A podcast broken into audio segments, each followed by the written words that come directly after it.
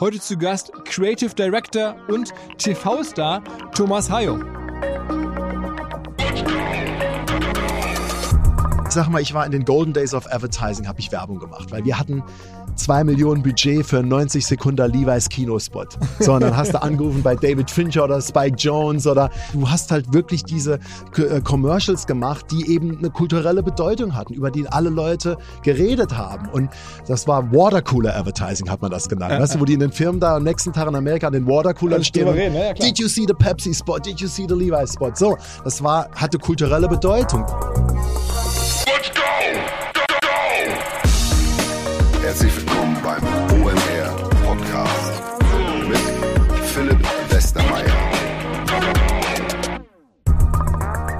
Hinweis auf einen neuen Partner hier im Podcast und zwar Hello Again, eine Kundenbindungslösung der neuen Generation. Was machen die? Sie schaffen es, dass man trotz all der Vielfalt da draußen irgendwo bei einer Firma Kunde bleibt. Und das ist ja für die Firmen sehr, sehr wichtig. Also modernes CM kann man gar nicht unterschätzen.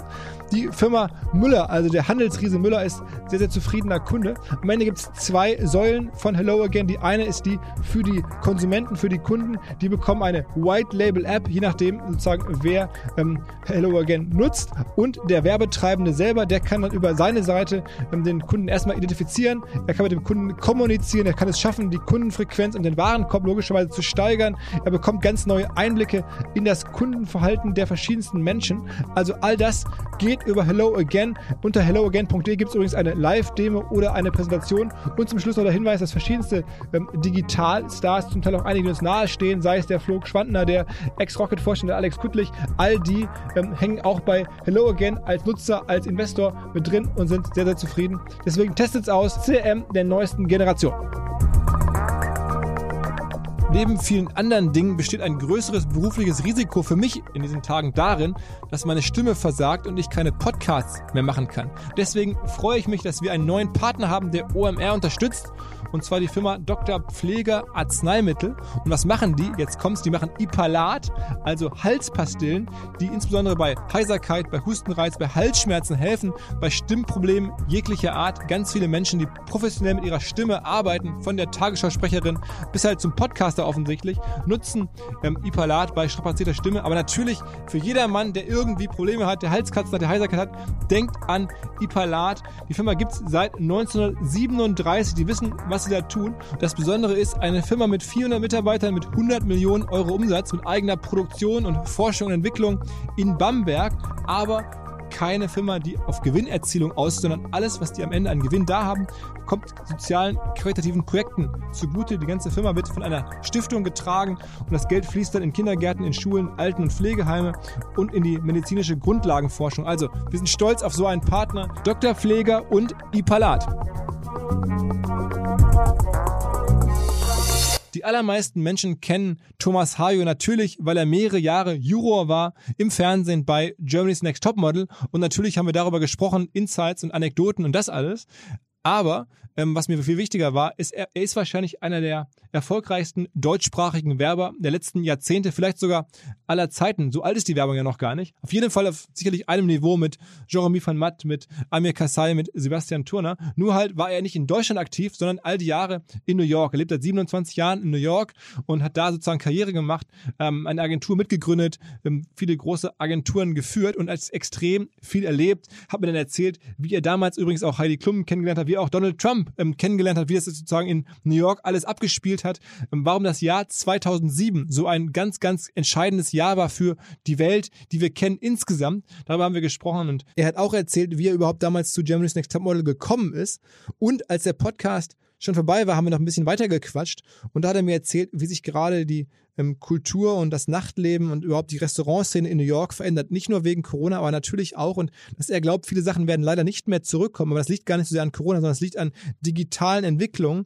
Er hat mir beschrieben, dass einfach die Menschen auch in New York jetzt einfach sagen, hey, ich mache lieber Netflix and chill und gehe einfach gar nicht mehr raus. Ich gehe maximal noch irgendwie daten und das ist viel einfacher geworden. Da gibt es irgendwie neben Tinder so eine ähm, ganz besondere App, wohl die ziemlich in ist, Raya oder so, kannte ich gar nicht. Da, muss man so ein bisschen so ein Komitee überzeugen offenbar und dann kommt man da ähm, äh, man da zugelassen, dann kann man da in bestimmten Kreisen daten. Aber das machen die Menschen und deswegen leiden halt viele Kulturinstitutionen, viele Theater, viele Konzertvenues, auch Clubs, irgendwelche Musikvenues. All das verändert sich massiv und man erlebt das wohl in der Stadt deutlicher als überall anders, wie diese ganze Netflix- und ähm, Online-Dating-Kultur ähm, ja, das, das Leben verändert. Und mir ist das klar geworden. Ich war danach ein bisschen traurig, aber irgendwo auch ein bisschen begeistert von den Möglichkeiten. Und ähm, wenn ich Single wäre, würde ich mir wahrscheinlich auch versuchen, diese App mal runterzuladen und vor allen Dingen reinzukommen. Aber abgesehen davon, der Thomas hat ein extrem dichtes und reichhaltiges Leben. Und man kann jetzt sogar länger als 60 Minuten mal Anteil an diesem Leben nehmen. Und es hat mir mega Bock gemacht. Ich hoffe, es macht euch genauso Bock. Es ist ein bisschen länger geworden, weil so viel drin ist. Auch so viele krasse Anekdoten. Also, und jetzt, ähm, ja, viel Spaß mit dem Podcast mit Thomas Hayo.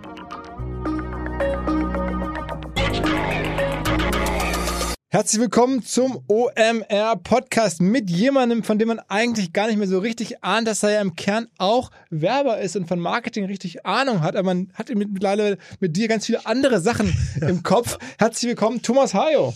Hallo, freut mich. Das Super hier wahr, zu sein. oder? Ich meine, du hast doch angefangen bei Springer und Jacobi, wie, wie all die großen deutschen Werber eigentlich mal angefangen mit klassisch Werbung, ne? Ja, oldschool. Du, ich habe äh, in Deutschland ja damals studiert, visuelle Kommunikation, also Grafikdesign, Foto und Film und habe äh, ganz brav Praktikas gemacht, eins im Grundstudium. Das wollte ich dann natürlich bei der damals interessantesten Agentur machen. Das war Springer und Jacobi, also zu der Zeit wirklich auf einem ganz anderen Level schon und hab, das waren für mich ganz, ganz entscheidende Monate, weil da hatte ich zum ersten Mal äh, auch wirklich so reinschnuppern können in dieses, dieses Communication-Werberleben. Wann war das? Äh, das war 91. Okay. 1991, also gerade Hochzeit, Springer und Jacobi, die tollen Mercedes-Kampagnen und habe da auch sehr, sehr viele Leute kennengelernt, die sehr einflussreich auf mich waren, unter anderem auch Jean-Remy von Matt, der damals noch bei Springer und Jacobi war und ich hatte da wirklich, äh, wenn ich eh schon Feuer und Flamme war in Sachen Kommunikation und Grafikdesign und Fotografie, da hatte ich dann wirklich diesen Fokus auf, auf Werbung und auf klassische Werbung dann bekommen und danach bin ich zurück ins, ähm, auf die Uni oder auf die Hochschule für Gestaltung und dann ging es mir da nicht schnell genug. Also ich hatte da irgendwie diesen Speed von Springer Jacobi drauf und hat dann plötzlich in dieser Uni innerhalb von, von ein, zwei Jahren später alle Scheine. Und dann ging es dazu, ein zweites Praktikum zu machen. Und in Deutschland gab es halt außer Springer und Jacobi jetzt keine andere Agentur, die mich äh, interessiert hat. Und habe ich mir entschieden, das zweite Praktikum in New York zu machen. And the rest is history. Bevor wir jetzt nach, nach New York kommen, genau, muss man sich einmal klar machen. Ich glaube, viele Hörer kennen dieses Springer und Jacobi wirklich nur sozusagen von Erzählung. Aber es ist so ein bisschen, was heute in der Digitalwirtschaft vielleicht so Rocket Internet ist. Da waren alle irgendwann irgendwann haben da mal angefangen, mal ein Praktikum gemacht, mal bei einer Firma mitgeholfen und dann kommen jetzt die viele tolle Gründer, kommen da irgendwie her. Ähm, das, in der Werbung war das damals dann auch so. Alle waren irgendwie da. Ich habe mal sogar gehört, die Firma hätte zu Hochzeiten fast 20 Millionen Ergebnis im Jahr geschafft. Also richtig eine Werbeagentur, die krass profitabel war, wie eine mittelständische ähm, Unternehmen, also ein Unternehmen aus weiß ich nicht, die, die, die irgendwelche Schrauben produziert, also richtig viel Geld verdient. Und dann ist es trotzdem runtergegangen. Aber du ähm, warst dann eh weg und warst dann in New York und hast aber da auch wieder, wieder Werbung gemacht, ne?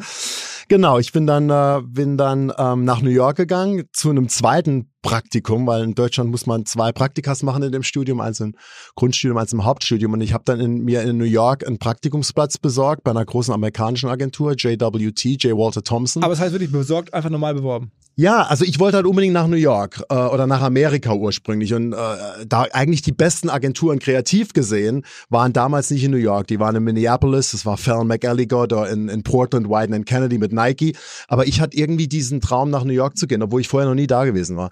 Und habe dann äh, mehrere Agenturen angeschrieben und auch geguckt, ob ich irgendwelche Bekannte habe vielleicht. Und und habe dann tatsächlich ähm, äh, bei äh, J. Walter Thompson habe ich dann äh, eine Stelle bekommen, halt unbezahlt die haben gesagt, klar, kannst du machen. Mit Touristenvisum. Äh, nee, ich hatte damals äh, so ein Studentenvisum bekommen für ein halbes Jahr. Das ging ja auch noch über so eine Gesellschaft, Karl Duisberg Gesellschaft, die hat das dann organisiert, Praktikas für Leute in allen möglichen Bereichen. Da konntest du dich bewerben und die haben dann Leute ausgesucht. Da hatte ich das Glück, dass ich in das Programm reinkam. Aber ich habe mir selbst einen Praktikumsplatz dort besorgt und bin dann eben angekommen mit dieser, sagen wir mal, zum einen natürlich diesem, diesem deutschen, äh, dieser Workmanship und auch dieser, dieser äh, Perfektionismus und zum anderen auch, das hat mir auch echt geholfen, schon diese Erfahrung, die ich hatte aus einem sehr guten deutschen Studium und diese Erfahrung bei Springer und Jacobi. Und ich habe dort eigentlich als unbezahlter Praktikant halt sofort losgelegt und auch Tag und Nacht in der Agentur gewesen.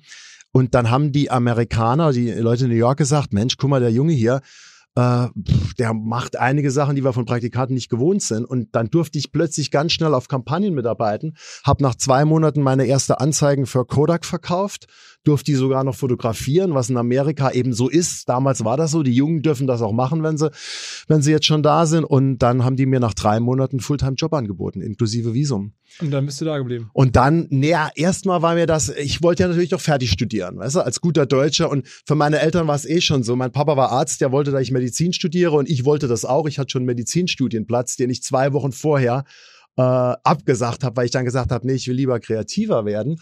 Und ich hatte schon so dieses Gefühl für mich selbst und auch natürlich für meine Eltern, dass ich ein abgeschlossenes Studium haben muss. Und ich hatte das große Glück, dass ich damals einen Professor hatte in, in Darmstadt, der gesagt hat, äh, Mensch, das ist doch kein Problem, das kriegen wir irgendwie hin. Du schickst mir dann noch per Fax und per Telefonanrufe, arbeiten wir da an deinem Diplom und du kannst dann in Amerika schon dieses erste Jahr arbeiten. Das war ein großes Glück. Ich habe dann tatsächlich dieses erste Jahr in Amerika gearbeitet, habe aber nachts immer an meinem Diplom äh, geschuftet und dem immer per Fax Fax diese ganzen Sachen geschickt und dann bin ich einmal noch rübergegangen, ein Jahr später für die Diplomprüfung, die Präsentation und hat dann nach einem Jahr das äh, Diplom als diplomierter Kommunikationsdesigner, was ich seitdem nie mehr gebraucht habe, das Diplom, aber hat da schon ein Jahr Amerika-Erfahrung. Und ähm, das war, ich war Feuer und Flamme. Zum einen natürlich mit der Stadt New York, das war 90s in New York City, also ich ich kann das gar nicht beschreiben, was das für mich war. Das war auch wie so ein Homecoming, menschlich gesehen und auch kreativ. Also ich habe mich in diese Stadt sofort verliebt. Wo hast du da gewohnt damals? Oh, das äh, in vielen verschiedenen Teilen. Ich hatte ja keine Kohle am Anfang. Also meine erste Wohnung war so ein Hinterzimmer äh, auf der Upper West Side bei einem ganz skurrilen Paar. Der, ähm, das waren Ballett, äh, ganz ganz große Ballettstars waren das. Er war Russe, also sehr theatralisch, hat auch immer Rückenschmerzen und sie war eine Französin, Jane Smoking, ja, oh, Thomas, you can have the back room. Äh, die da zusammen waren, die haben auch immer früher getanzt äh, in, in Monaco bei, bei ähm, ähm, Grace, Grace Kelly da im Wohnzimmer und die hatten eine Ballettschule in Saratoga Springs und bei denen, bei denen hatte ich ein Hinterzimmer. Also wirklich für 300 Dollar, so in deren Wohnung, so ein Hinterzimmer mit einer Toilette und da habe ich als erstes Mal gewohnt. Und äh, da bin ich dann, als es dann äh, hieß, ich bleib länger, habe ich mir natürlich eine, eine, eine weitere Wohnung gesucht. Dann war ich noch kurz Upper West Side zwischen äh, 85th Street und Central Park West. Aber dann war schnell klar, ich muss Downtown leben, weil die Agentur war Midtown, damals noch Madison, Lexington Avenue. Aber ich war halt damals Downtown New York, war halt, wo alle jungen, coolen, Kreativen waren. Das war halt damals noch nicht. War das damals so, dass so diese Werbewelt, wie man die aus den Filmen kennt, also so die, ähm, ja, diese klassische Werbewelt, digital natürlich überhaupt noch gar keine Spur Nein. wahrscheinlich von und alle so ein bisschen Ja. ähm, in diesem Madman-Style. Das so. war schon so ein bisschen Madman-Style noch, also nicht ganz so wild wie die 80er, aber da war schon, weil ich meine, das war für mich halt auch als Werber faszinierend, weil da in Amerika war halt diese Werbekampagnen und die Budgets auf einem ganz anderen Level als in Deutschland, weil Amerika war immer schon TV-Werbeland. Und du hast auch als Junger die Chance gehabt, auf äh, TV-Kampagnen mitzuarbeiten, weil in Deutschland war das damals nicht so. Du hast dann in einer deutschen Agentur einmal im Jahr so einen TV-Spot gemacht und den wollten halt die oberen Kreativdirektoren machen. Und da gab es so viel TV-Production, so viel TV-Budget, dass du auch als Junger schon TV machen konntest und man hat wirklich dann auch große Produktionen gemacht, dann nach L.A. geflogen, dort irgendwie zwei, drei Wochen gedreht, eventuell auch schon mit, mit amerikanischen Schauspielern und, und das hat sich ja dann vermischt mit, mit den Musikern, die letztendlich die, die, die Musik gemacht haben für die Spots. Also das war schon so diesen, dieses Entertainment-Business hast du da schon gespürt. und hast du da klassische Karriere gemacht, also Schritt für Schritt immer ein, ein, ein weiter Genau. hoch. Ich war halt Art Director und habe dann am Anfang als Junior Art Director mit dem Texter zusammengearbeitet und hast dann eben Kampagnen präsentiert und habe der Agentur die dann auch verkauft. Und dann, wenn du die verkauft hattest, durftest du halt produzieren, sowohl Print als auch ähm, Film und bin dann letztendlich dort aufgestiegen in, ähm, in ein paar Jahren von Art Director zu einem Kreativdirektor. Also jemand, der auch dann schon wieder Art Directoren und Texter unter sich hatte und war da sehr lange. Auch zum einen, weil ich auch Und das war bei J. Walter Thompson? J. Walter Thompson. Das war eine der größten Agenturen. Nicht unbedingt die kreativste. Also jetzt nicht wie Springer und Jacobi da war, sondern das war eher eine klassische Agentur. Da waren 800 Mitarbeiter in unserer Office und die waren auch äh, global sehr groß und auch in ganz Amerika und die haben halt riesengroße Accounts gemacht. Da hast du Rolex, Kodak, Clairol, was ein riesen Haarprodukt ist, am Wall Street Journal, Pepsi, Lipton, ähm, so Sachen. Und ich habe da auf alles Mögliche gearbeitet. Das war auch total faszinierend und spannend. Und ähm, was mein großer Vorteil war, weil ich eben sehr, sehr kreativ orientiert war, weil ich bin in die Werbung gegangen aufgrund von Agenturen wie Springer und Jacobi oder damals auch auch äh, BBH, Bartle Bogle Haggerty in London, weil die hatten in meiner Zeit als Jugendlicher Werbung revolutioniert, weil das war dann nicht mehr klassische Produktwerbung, sondern wirklich Brandbuilding, weil ähm, die hatten halt wirklich Werbung als Entertainment verstanden. Das war auch das Große an Springer und Jacobi, als erste in Deutschland, die halt Spots gemacht haben, äh, die halt äh, Storytelling waren, die entertaining waren, wo halt die Nation drüber gesprochen hat. Und für mich war damals immer schon gute Werbung äh, zu der Zeit hatte wirklich einen Einfluss auf den Zeitgeist. Die hatte kulturelle Bedeutung. Und ähm, ich bin aufgewachsen mit der Levi's-Werbung aus den 80ern, äh, der großen Kinowerbung, die äh, BBH gemacht hat, die dann letztendlich die äh, 501 weltweit etabliert hatte. Und das war diese kreative Art von Werbung, die ich gern machen wollte. Und ich habe dann in dieser großen Agentur es tatsächlich geschafft, den ein oder anderen Spot oder Kampagne zu äh, verkaufen, die auch kreativ sehr, sehr viel Aufsehen Das heißt, du bist dann haben. auch zum Kunden gefahren, irgendwo in den USA zu einem Oh ja, zu einer, und hast dann, da kam der deutsche Typ, der dann da irgendwie sozusagen gesagt hat, ich habe die beste Idee für deine Brand in den USA. Ja. Aber das Tolle ist in Amerika, zumindest damals war das so, ich glaube, das hat sich auch verändert. Jugend und, und Energy war da nicht unbedingt ein Nachteil. Also die fanden das eigentlich, wenn du auch jung warst und selbst jetzt nicht vielleicht diesen Status hattest, von wegen Jahre dabei zu sein, äh, die haben dir unheimlich viele Chancen gegeben und ich war da auch am Anfang total überrascht, dass ich da für irgendwelche Kodak-Kampagnen allein mit einem Fotografen äh, nach Südafrika fliegen dürfte oder, ne, oder wirklich große Budgets, das ist ja auch große Verantwortung. Und du wurdest da ins kalte Wasser geworfen und wenn du geschwommen bist, war das super und es ging, ging relativ schnell nach oben. Aber klar, ich musste da zu Kodak, ein großes Unternehmen, das die jungen Leute heute nicht mehr kennen. Auch jemand, der die Digitalisierung total verpasst hat. Die saßen in Rochester und da bin ich dann hin und habe meine Kampagnen verkauft, dem ganzen äh, diesem Board da. Und ähm, ich konnte das überraschenderweise sehr gut. Ähm, und ich glaube auch, dass das Deutsche ein großer Vorteil war, weil, äh, weißt du, in Amerika ist es schon so gewesen. Ich habe immer am- am Anfang ge gescherzt, ah, you don't need any talent, you need a good suit and an accent. Weißt du, weil wenn du halt, wie gesagt, so ein bisschen Exotisches das auch hatte, ich glaube, das hat mir schon auch ein bisschen, bisschen geholfen. Und ähm, ich bin da relativ schnell äh, in eine Welt der Produktion gekommen, die in Deutschland viel, viel länger gedauert hätte. Und dann hat- hast du viele, viele Jahre gemacht? Also in der Struktur? Ja, weißt du, ich wollte ja ursprünglich immer wieder zurück. Ich habe mir einfach gedacht, ich bleib mal ein Jahr. So, und aus dem Jahr wurden dann zwei und aus zwei wurden vier. Und dann lief's dort so gut in Sachen Karriere und eben auch dieses New Yorker Leben hat mich so erfüllt, jetzt als Person und als auch Kreativer. Ich sag immer, ich bin, mich hat das irgendwie diese paar Jahre in New York mehr beeinflusst in, in auch, auch in meiner Persönlichkeitsentwicklung äh, als alles andere. Und ich war dann mehr oder weniger auch äh, fixed und addicted zu dieser Sache. Und ähm, dann musste ich auch Jean Remy sagen, der damals Jung von Matt gegründet hatte, der eigentlich wollte, dass ich zurückkomme. Nee, ich bleib noch ein bisschen. Und es wurde dann immer länger und letztendlich bin ich bei JWT ganze acht Jahre geblieben. Und ähm, ähm, hatte dann natürlich äh, auch einige kreative Preise für die gewonnen, äh, auf Accounts, die man eigentlich so gar nicht so als kreativ angesehen hätte, so Kellogg's Cornflakes und so Sachen, wo es dann irgendwelche Was hast du da gemacht? ich habe da Kampagnen gemacht äh, für ähm, alle möglichen Brands, aber das waren auch mehr oder weniger Stories über ähm, nicht nicht Produktkampagnen, sondern Brandkampagnen. Also wir hatten eine große äh, Kampagne, die hieß Breakfast is Back, wo irgendwelche Leute halt irgendwie äh, Sachen gemacht haben, um Frühstück zu haben.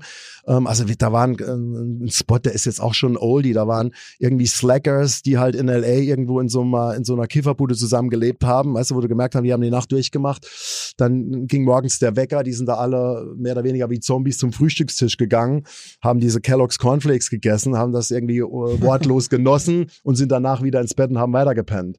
Weißt du, und das, solche Filme haben wir halt gemacht, was damals sehr ungewöhnlich war für diese, ähm, für diese Category. Und mit der Sache hatte ich dann noch einen Goldlöwen gewonnen in Cannes. Und da wurden natürlich große äh, Agenturen auf mich aufmerksam. Und ich hatte dann, äh, interessanterweise war es mehr oder weniger auch ein Zufall, es gab außer äh, Jung von Matt in Deutschland immer eine andere Agentur, für die ich arbeiten wollte. Das war BBH, Bartle Bogle Haggerty in England, die ich schon erwähnt habe, die äh, ja äh, diese diese tollen Levi's-Kampagnen und auch Audi-Kampagnen gemacht haben. Und die wollten in New York ein Office aufmachen. Und da habe ich natürlich dann äh, gleich gesagt, da hätte ich super Interesse dran, habe ich mit John Haggerty getroffen, der Agenturinhaber. Und der hat dann gesagt, Mensch, komm rüber, wir machen das zusammen auf. Und ich bin dann äh, von J. Walter Thompson weg und habe dann dort äh, Bartle Haggerty in New York mit, mit ihm und 15 anderen Leuten. Wir waren am Anfang 15 Leute, haben wir dort die Agentur aufgebaut. Und hattest du da auch Anteil in der Firma? Ich hatte da auch Anteil an der Firma und wir waren da äh, wirklich so Pionierarbeit und waren eben, da wollten dieses englische, diese europäische Kreativagentur in Amerika aufbauen. Das hat super funktioniert. Ich habe dann auch dort den ganzen Levi's-Account betreut, ne, auch weltweit und, und äh, auch Accounts wie Axe oder Dyson, als es noch am Anfang war. Und ähm, wir sind da sehr, sehr schnell gewachsen. Also in meiner Zeit sind wir von 20 Leuten auf ähm, über 200, ne, von Wow. 30 Millionen Billings auf unter über 600 Millionen Billings. Also die Agentur ist extrem gewachsen. Und dann, dann kann man auch sozusagen in der Werbung dann recht gutes Geld verdienen. Da konntest du sehr gut Geld verdienen, ja. Und gerade auch in Amerika, weil es eben nochmal, Amerika war halt alles größer. Größeres Media-Budget, größer. Und damals waren ja, ich sag immer, es waren the golden days of advertising. War, war das, warst du da Einkommensmillionär? Äh, äh, fast. Also, wie gesagt, Okay. es kam schon ganz gut was zusammen. Weil du Ähm, musst ja irgendwie, ich habe wenn man über dich liest, dann liest man ja auch von deinen Partys, die du da damals schon gemacht hast. Dann muss man ja irgendwie, dann, dass du die bei dir zu Hause gemacht hast und dann denkt man, okay, krass, der hatte die krasse Wohnung, mega geiler Style und dann waren alle möglichen Prominenten offensichtlich, also das habe ich gelesen, dann bei dir zu Hause irgendwie und, und dann denkt man sich, okay, wie ist das gekommen? Also warum ist auf einmal Madonna bei dir zu Hause oder so? Ja. Ähm, das hat ja irgendwie auch, du musst ja zumindest ein bisschen wahrscheinlich was angeboten haben. Ja gut, aber ich würde das noch nicht mal zurückführen jetzt auf äh, die Gehaltsstruktur, sondern das war wirklich damals noch dieses Downtown New York. Weil ich bin nach New York gezogen, als es eben noch nicht so ähm, äh, gentrified war, wie es jetzt war und als Downtown, also wirklich unterhalb der 14. Straße, wirklich noch besiedelt war von Künstlern, Musikern, die auch dort in großen Lofts gewohnt haben. Okay, das heißt, war gar nicht teuer, da einen großen Loft zu haben mit geilen Nee, Möbeln und so. ursprünglich mal nicht. Also natürlich, es ist immer teurer geworden, auch mit meiner Zeit da. Aber es war schon so. Du hattest halt, ähm, ich war in einem ganz verrückten Gebäude ab 2000, äh, wo ich immer noch bin, das ich äh, geliebt habe. Das war eigentlich eins der ältesten, oder die erste YMCA da, ähm, die äh, letztendlich dann in den 40ern, 50ern zur Künstlerkolonie wurde. Da William Burroughs hat im Basement gewohnt, also der, der Beat Poet, Mark Rothko, der, der Painter, war im zweiten Stock und da hatte ich auch mein Studio drin, aus dem ich dann gearbeitet habe. Also das war eher so, dass das eher so eine Bohemian Cultural Szene war. In, der Lower East Side dann. Lower East Side, also zwischen, zwischen Soho und Lower East und the Bowery. Und durch meine Arbeit natürlich bedingt habe ich eben auch mit vielen Leuten zusammengearbeitet, mit Fotografen wie Richard Avedon oder, oder auch Künstlern oder Celebrities durch die Werbespots. Das hat sich dann damals alles vermischt. Also hat sich dann eigentlich mehr oder weniger mein, mein, äh, mein Professional Work auch mit dem sozialen Leben vermischt und mit der Tatsache auch, dass äh, es ist interessant, weil ich war eigentlich als Kind total schüchtern, aber in New York hatte ich so eine Totalverwandlung, weil ich bin von da auf Leute immer zugegangen und ich finde Leute total spannend. Und ich glaube, dass ich habe schon immer mit Leuten geredet, ob das jetzt der war, der irgendwie mir das Eiersandwich an der Ecke verkauft hat oder jemand auf dem Set, der ein Superstar war. Ich hatte auch keine Hemmung. Und ich habe da ein sehr, sehr großes Netzwerk aufgebaut. Jetzt nicht unbedingt, wie er es heute sagt, Networking, weil du da was draus wolltest, sondern Networking, weil dieser Exchange halt super war. Ich fand schon immer uninteressant, mit Leuten mich zu unterhalten oder immer wieder zu unterhalten, die vom gleichen Schlag kommen wie ich. Also ich kann ja nichts dazulernen. Und ich glaube, dieses Interesse wurde dann halt, war es eben, dass ich da halt ein sehr, sehr großes Netzwerk hatte, überall auch eingeladen war zu Dinnern oder Movie Premiers, Concerts. Ich war auch sehr interessiert und ich habe dann halt irgendwann immer auch angefangen, die Leute zu mir nach Hause einzuladen. Und das war super, weil das war noch die große Zeit vor, vor 2007, als sich alles geändert hat, weil für mich gibt es eine Zeit vor 2007 und nach 2007. Warum 2007? The beautiful introduction of the iPhone. Okay, okay, das wir die- Technology, it changed everything. Ist es so? Ja, klar, logisch. Weil dann alle auf einmal überall Fotos gemacht haben. Ja, ruined nightlife, changed culture. Und auch so Party, ich meine, bei mir waren diese Partys, die waren bei mir im Haus. Da war auch, ich meine, heutzutage würdest du sagen, wieso hast du denn da nicht Kapital draus geschlagen? Da bist du doch Co-Branding mit dieser. Nee, das waren aber Hauspartys, da waren alle, da waren aber auch alle, weil du wusstest, we can dance in the living room, we can, egal was wir machen, ist, weißt du, es bleibt unter uns und du warst halt im Moment und hast ja zusammen gefeiert. Und wie gesagt, da war dann halt, jetzt, wie du sagtest, Madonna oder auch Joaquin Phoenix oder David Beckham oder alle möglichen Leute, aber die waren da nicht, weil sie halt irgendwas promoted haben und die sind auch da geblieben. Nicht wie heute, dass du irgendwo hingehst, machst ein Red Carpet, gibst die drei Fotos, die du dann irgendwie weltweit schaltest, machst deine kurze Insta-Story und dann willst du raus, weil dich alle belagern mit dem Handy. Also das ist, ähm, das ist eine, eine, für mich eine Zeit gewesen, die war magical, diese 90er und auch diese frühen Tausender. Und für mich hat sich nicht nur unser Business, aber auch das generelle Leben für mich als Person kulturell, das Leben in einer Stadt wie New York durch die Erfindung des iPhones und letztendlich daraus auch entstehen Social Media und die ganze mediale Vernetzung hat sich alles geändert. Hinweis auf einen High-Speed-Business-Deal, natürlich von Vodafone. Es geht um Festnetz und Internetanschlüsse für Businesskunden. Mit dem Deal zahlt man die ersten sechs Monate erstmal gar nichts. Danach kann man dann mit einem Gigabit pro Sekunde surfen und telefonieren für monatlich 49,95, also Top-Speed zum Top-Preis. Außerdem eine Fritzbox ähm, kostenlos dazu. Am besten einfach mal reinschauen, was Vodafone da sich Neues für Businesskunden ausgedacht hat. Vodafone.de slash business-deal.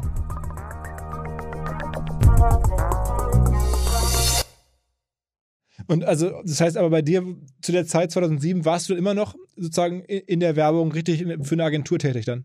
Ja, ich war immer noch in der Agentur tätig, aber 2007 ist es für mich auch ein anderes äh, einschneidendes Jahr. Nicht nur aufgrund der Introduction of the iPhone, ich denke mir immer, wenn Steve Jobs wüsste, was er angerichtet hat, er würde sich im Grab umdrehen. Das ist aber, ja, ich finde, wie gesagt, ich bin ein großer Fan von iPhone, ein großer Fan von, von, von digitaler Kommunikation. Äh, allerdings bin ich auch ein großer Skeptiker, wie, wie es benutzt wird.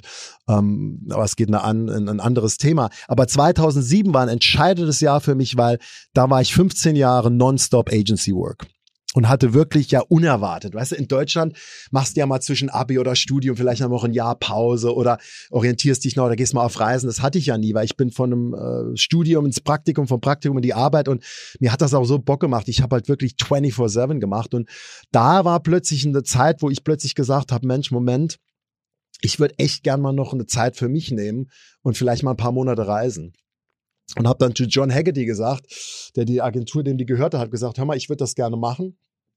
Und da hat er gesagt, du gar kein Problem, nimm dir drei Monate Zeit, wenn du länger willst auch. Wir also frieren da deine Shares ein. Und dann kommst du dann nochmal zurück. Der dachte, der deutsche Workaholic, der schafft's nicht mehr als zwei Wochen. Und dann habe ich eigentlich mehr oder weniger ähm, diese Reise begonnen, die ursprünglich für zwei oder drei Monate geplant war, äh, durch Asien, was ich schon sehr gut kannte von ein paar Jobs, aber noch näher kennenlernen wollte und bin dann los. Und aus dieser äh, ursprünglich zweimonatigen Reise sind dann fast neun Monate geworden, wo ich wirklich alleine querfeldein ähm, angefangen North of Thailand, dann Kambodscha, Vietnam, Myanmar, also damalige Burma, ähm, Philippines, China, Japan, Tibet, Nepal. Und da war ich unterwegs und auch da bin ich im, das war für mich ganz entscheidend, weil ich wollte sowas immer mal machen und ich habe gedacht, wenn ich es jetzt nicht mache, in dem Zeitpunkt, wo ich ähm, mir es leisten kann finanziell, ich bin in keiner Beziehung, dann mache ich es nie mehr. Also ich habe da sehr gekämpft, ob ich es mache oder nicht, weil du hast auch immer Angst, wenn du mal aus so einer erfolgreichen Karriere rauskommst, kommst du noch mal rein. Aber letztendlich war das für mich mit die beste Entscheidung und auch der beste Zeitpunkt, weil nochmal, das war auch ein Jahr, wo ich gereist bin, wo eben, wo man noch nicht alles dokumentiert hat. Ich hatte zwar eine Filmkamera dabei und eine, Fotokamera, habe viel fotografiert, aber es war halt nicht so, dass du konstant vernetzt warst, beziehungsweise konstant auch diesen Druck hattest, Content aufzubauen und den auch zu teilen, sondern du warst wirklich in diesen Momenten drin. Und ich hatte da wohl, denke ich, auch noch eine der letzten Erfahrungen, die wirklich total pur waren. Und äh, mir hat das Jahr total viel bedeutet. Und nach dem Jahr bin ich zurück, sollte eigentlich nochmal bei BBH anfangen, aber habe dann gedacht, nee, weißt du was, ich habe keinen Bock mehr auf dieses klassische 9-to-5-Agentur oder 9-to-9-Agentur. Und ich arbeite von jetzt an frei. Und dann wurde es wieder uninteressant und spannend. Und wie, was war denn deine ersten freien Jobs? Ja, klassische Advertising-Jobs. Ich habe halt nach wie vor für BBH dann immer noch ähm, auf Kampagnen mal mitgearbeitet. Viel für eine andere Agentur noch gemacht, äh, eine super Agentur von einem Freund von mir namens äh, Droga 5. Ja, die ist also eine Mega-Agentur. Ja. Das ist ja schon einer der krassesten Namen, Droga 5. Ja, ne? ähm, also David Droga kannte ich auch sehr gut durch die, ähm, durch die, die Advertising-Circles und viele von meinem Ex-Levi's-Team bei BBH sind noch dann rübergegangen und haben dort Droga 5 gerade erst aufgebaut. Ich habe zu denen auch eine enge Beziehung und auch eine Agentur Agentur, die ich immer schon ganz, ganz toll fand, die immer schon sehr, sehr modern gedacht hat und ähm, dann wirklich letztendlich auch in meinen Augen die interessanteste Agentur in Amerika geworden ist. Für die habe ich gearbeitet, aber dann auch ganz viel für Kunden direkt, weil ich habe festgestellt, was mir halt an der Werbung gefällt und was ich damals schon gemerkt habe, ähm, was eigentlich bei mir nicht gefällt. Und gefallen hat mir die Kreation, die Arbeit, wirklich ein äh, Brand zu verstehen, äh, rauszukriegen, wie kann ich das Brand weiterbilden, wie tickt der Consumer, wie kann man den erreichen, weil es hat ja immer sehr viel damit zu tun, ob du das, diesen, diesen unbeschreiblichen Spirit von diesem Brand auch, auch kriegen kannst und, und kommunizieren kannst. Und das hat mir Spaß gemacht. Was ich schwieriger fand, immer mehr und mehr, war dieser ganze Apparat. Weißt du, Strategic Planners in Agenturen, Account Managers, ähm, Testing People bei den Kunden. Also es war dieser ganze Apparat drumherum, wo fast dieses äh, kreative Projekt durch diesen ganzen Dschungel zu manövrieren die größere Ausgabe war als letztendlich das kreative Projekt selbst. Und ich habe dann angefangen äh, für Kunden zu arbeiten, also direkt zum Kunden und dann mit Fotografen und Re Regisseuren auch im kleinen Team zu entwickeln. Habe dann für Uniqlo viel gearbeitet. Die japanische Marke. Die japanische Marke, als die gerade nach Amerika sind und sich ähm, und sich ähm, ausgebreitet haben, habe aber auch angefangen, ähm, auch mehr so Hybridprojekte zu machen mit einer äh, Agentur namens äh, Anonymous äh, Content, die auch sehr viel Branded Content gemacht haben, habe Projekte gemacht für ähm, Justin Timberlake und sein Clothing Label und habe äh, und, Und der, mache der hat dich dann auch selber angerufen nach dem Motto, Thomas, Mensch, ich habe von dir gehört oder so?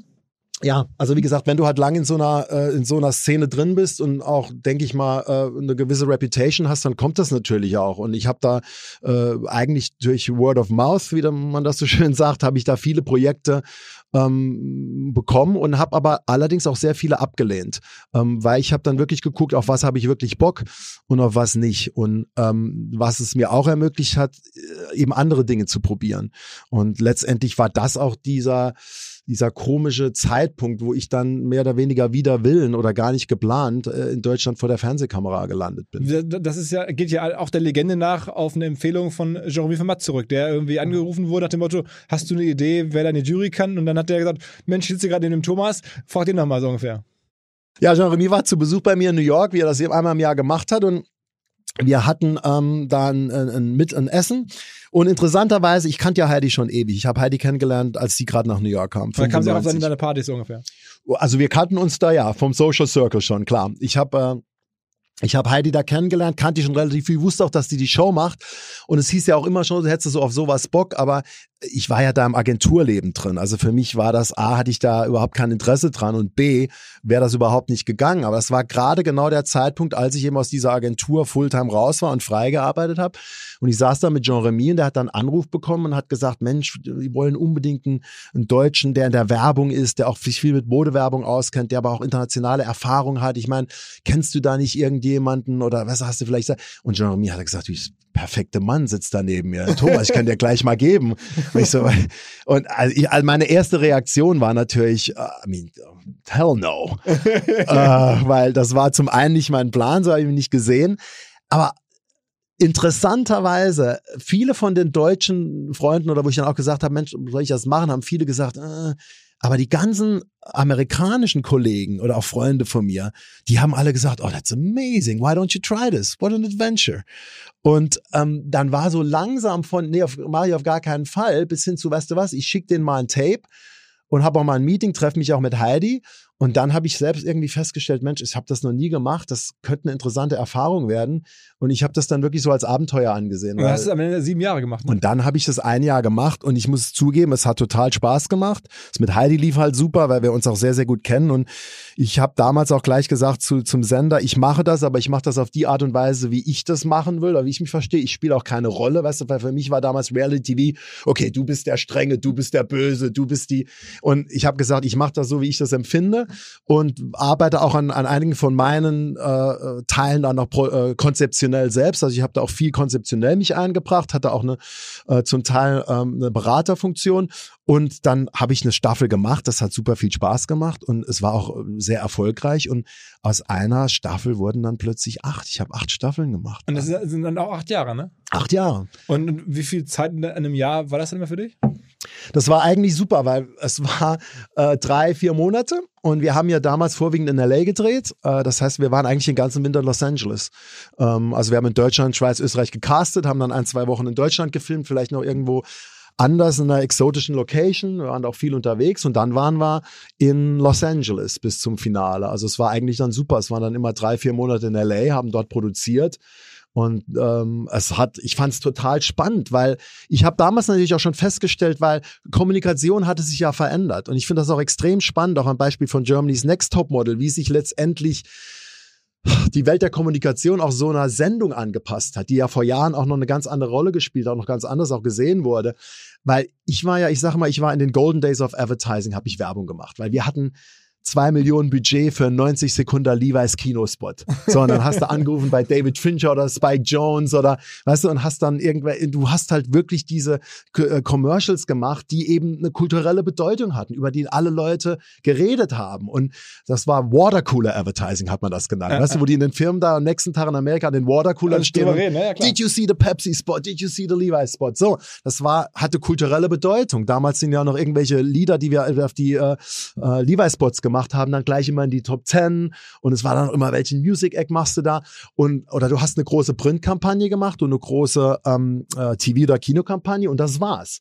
Und äh, das hat sich aber angefangen aufzubrechen durch eben die, ähm, äh, die Fragmentierung äh, der, der, der, der Medienlandschaft. Und es wurde auch letztendlich durch auch viele Research-Sachen und Data auch immer weniger ähm, an solchen großen kreativen Projekten gearbeitet. Und, ähm, und mehr Digital-Marketing, Performance-Marketing. Genau, das Google, ne? aber auch, es kam zu, wo dann plötzlich Brands angefangen haben und gesagt haben, wir machen keinen Werbespot, sondern wir machen, ich weiß noch, BMW damals in Amerika hat gesagt, wir machen keine Werbekampagne, wir machen BMW Films.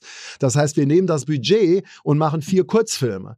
Weißt du, einen mit Alejandro González Iñárritu, den anderen mit, also mit vier verschiedenen Top-Regisseuren und mit Clive Owen in der Hauptrolle und dann war das BMW Films. Das heißt, es fing eben auch an, dass dieses Content Production außerhalb dieser 50, 30 und 60 Sekunden, dass das plötzlich ein Thema war und ich fand das total spannend, weil ich bin als Kreativer, ich wollte die Werbung, aber ich wollte ja Geschichten erzählen. Und ob du das jetzt in einer Printanzeige machst mit einem tollen Visual und einer Headline in 15 oder 30 Sekunden oder ich meine, es ist ja viel geiler, wenn du eine längere Zeit hast, vielleicht einen größeren Character Arc machen kannst oder mehrere Touchpoints. Also ich fand dann diese Verbindung, ähm, wie halt Kommunikation und, und Integration von, von äh, auch, auch Brands funktioniert, total spannend. Und diese klassische Werbeagentur habe ich damals schon gesehen, äh, die geht, äh, die Zukunft der klassischen Werbeagentur war damals, die Tage waren schon gezählt. Und aber da warst du auf einmal ja mit, bei, bei Germany's Next, Next Top Model quasi mittlerweile dann mittendrin selber in einem Cultural Shaping Projekt sozusagen. Das hat ja dann, was war denn der Watercooler Talk für Jahre in Deutschland gefühlt, was da passierte, welche ähm, sozusagen Personen da aufgetreten sind und so. Das ist ja, hat ja hier die Kultur schon mit verändert und du warst mit, mittendrin auf einmal. Genau, ich war mit drin mit allen Höhen und Tiefen. Äh, jetzt, wie gesagt, auch wie man, weil ich habe mich da natürlich auch schon oft auch kritisch mit umgesetzt, äh, damit äh, ähm, auseinandergesetzt. auseinandergesetzt. Ähm, aber ja, ich fand diese Erfahrung, TV zu machen und auch, auch so eine große Pop-Culture-TV-Show, fand ich total interessant und total spannend. War das für und, dich irgendwie wirtschaftlich lukrativ, das zu machen? Ja, auf jeden Fall auch. Also weil du, wegen der Honorare oder wegen, weil du so viele Folgeaufträge bekommen hast? Nee, da muss ich sagen, eigentlich Folgeaufträge gar nicht so, weil ähm, ich kann es dir vorstellen, in Deutschland hat das eigentlich das Gegenteil äh, bewirkt, so um Gottes, weißt du, so von wegen, um Gottes Willen, du machst Germany's Next Top Model als, äh, weil in Deutschland ist es ja, ist es immer noch so, nicht mehr ganz so, aber diese Trennung von von ähm, Feuilleton und Popculture ne, war, war ja immer schon sehr groß was in Amerika ganz anders ist. In Amerika ist das wesentlich fließender, dass du halt wirklich eine, eine Pop-Culture-Show machen kannst oder vielleicht auch was, was, was wirklich sehr, sehr Mainstream ist. Auf der anderen Seite auch trotzdem noch ein sehr, sehr respektierter Musiker sein kannst oder, und ich glaube, in Deutschland war das jetzt nicht unbedingt, äh, denke ich mal, hat mir das auf keinen Fall die Kunden eingebracht, die ich jetzt äh, gerne gemacht hätte. Aber das war nicht bedeutend für mich, weil eh meine Karriere war nie auf deutschen Kunden aufgebaut. Und in Amerika lief mein Job eben genauso weiter. Aber, das, aber das Honorar war einfach. Das Honorar war super super. Und nochmal, ich bin immer jemand, der eigentlich nie, äh, ich habe mich nie vom Honorar treiben lassen, mache ich immer noch nicht. Ich möchte, ich muss noch nicht super viel Geld haben. Ich möchte so viel Geld haben, dass ich gut leben kann, die Sachen machen kann, auf die ich Bock habe.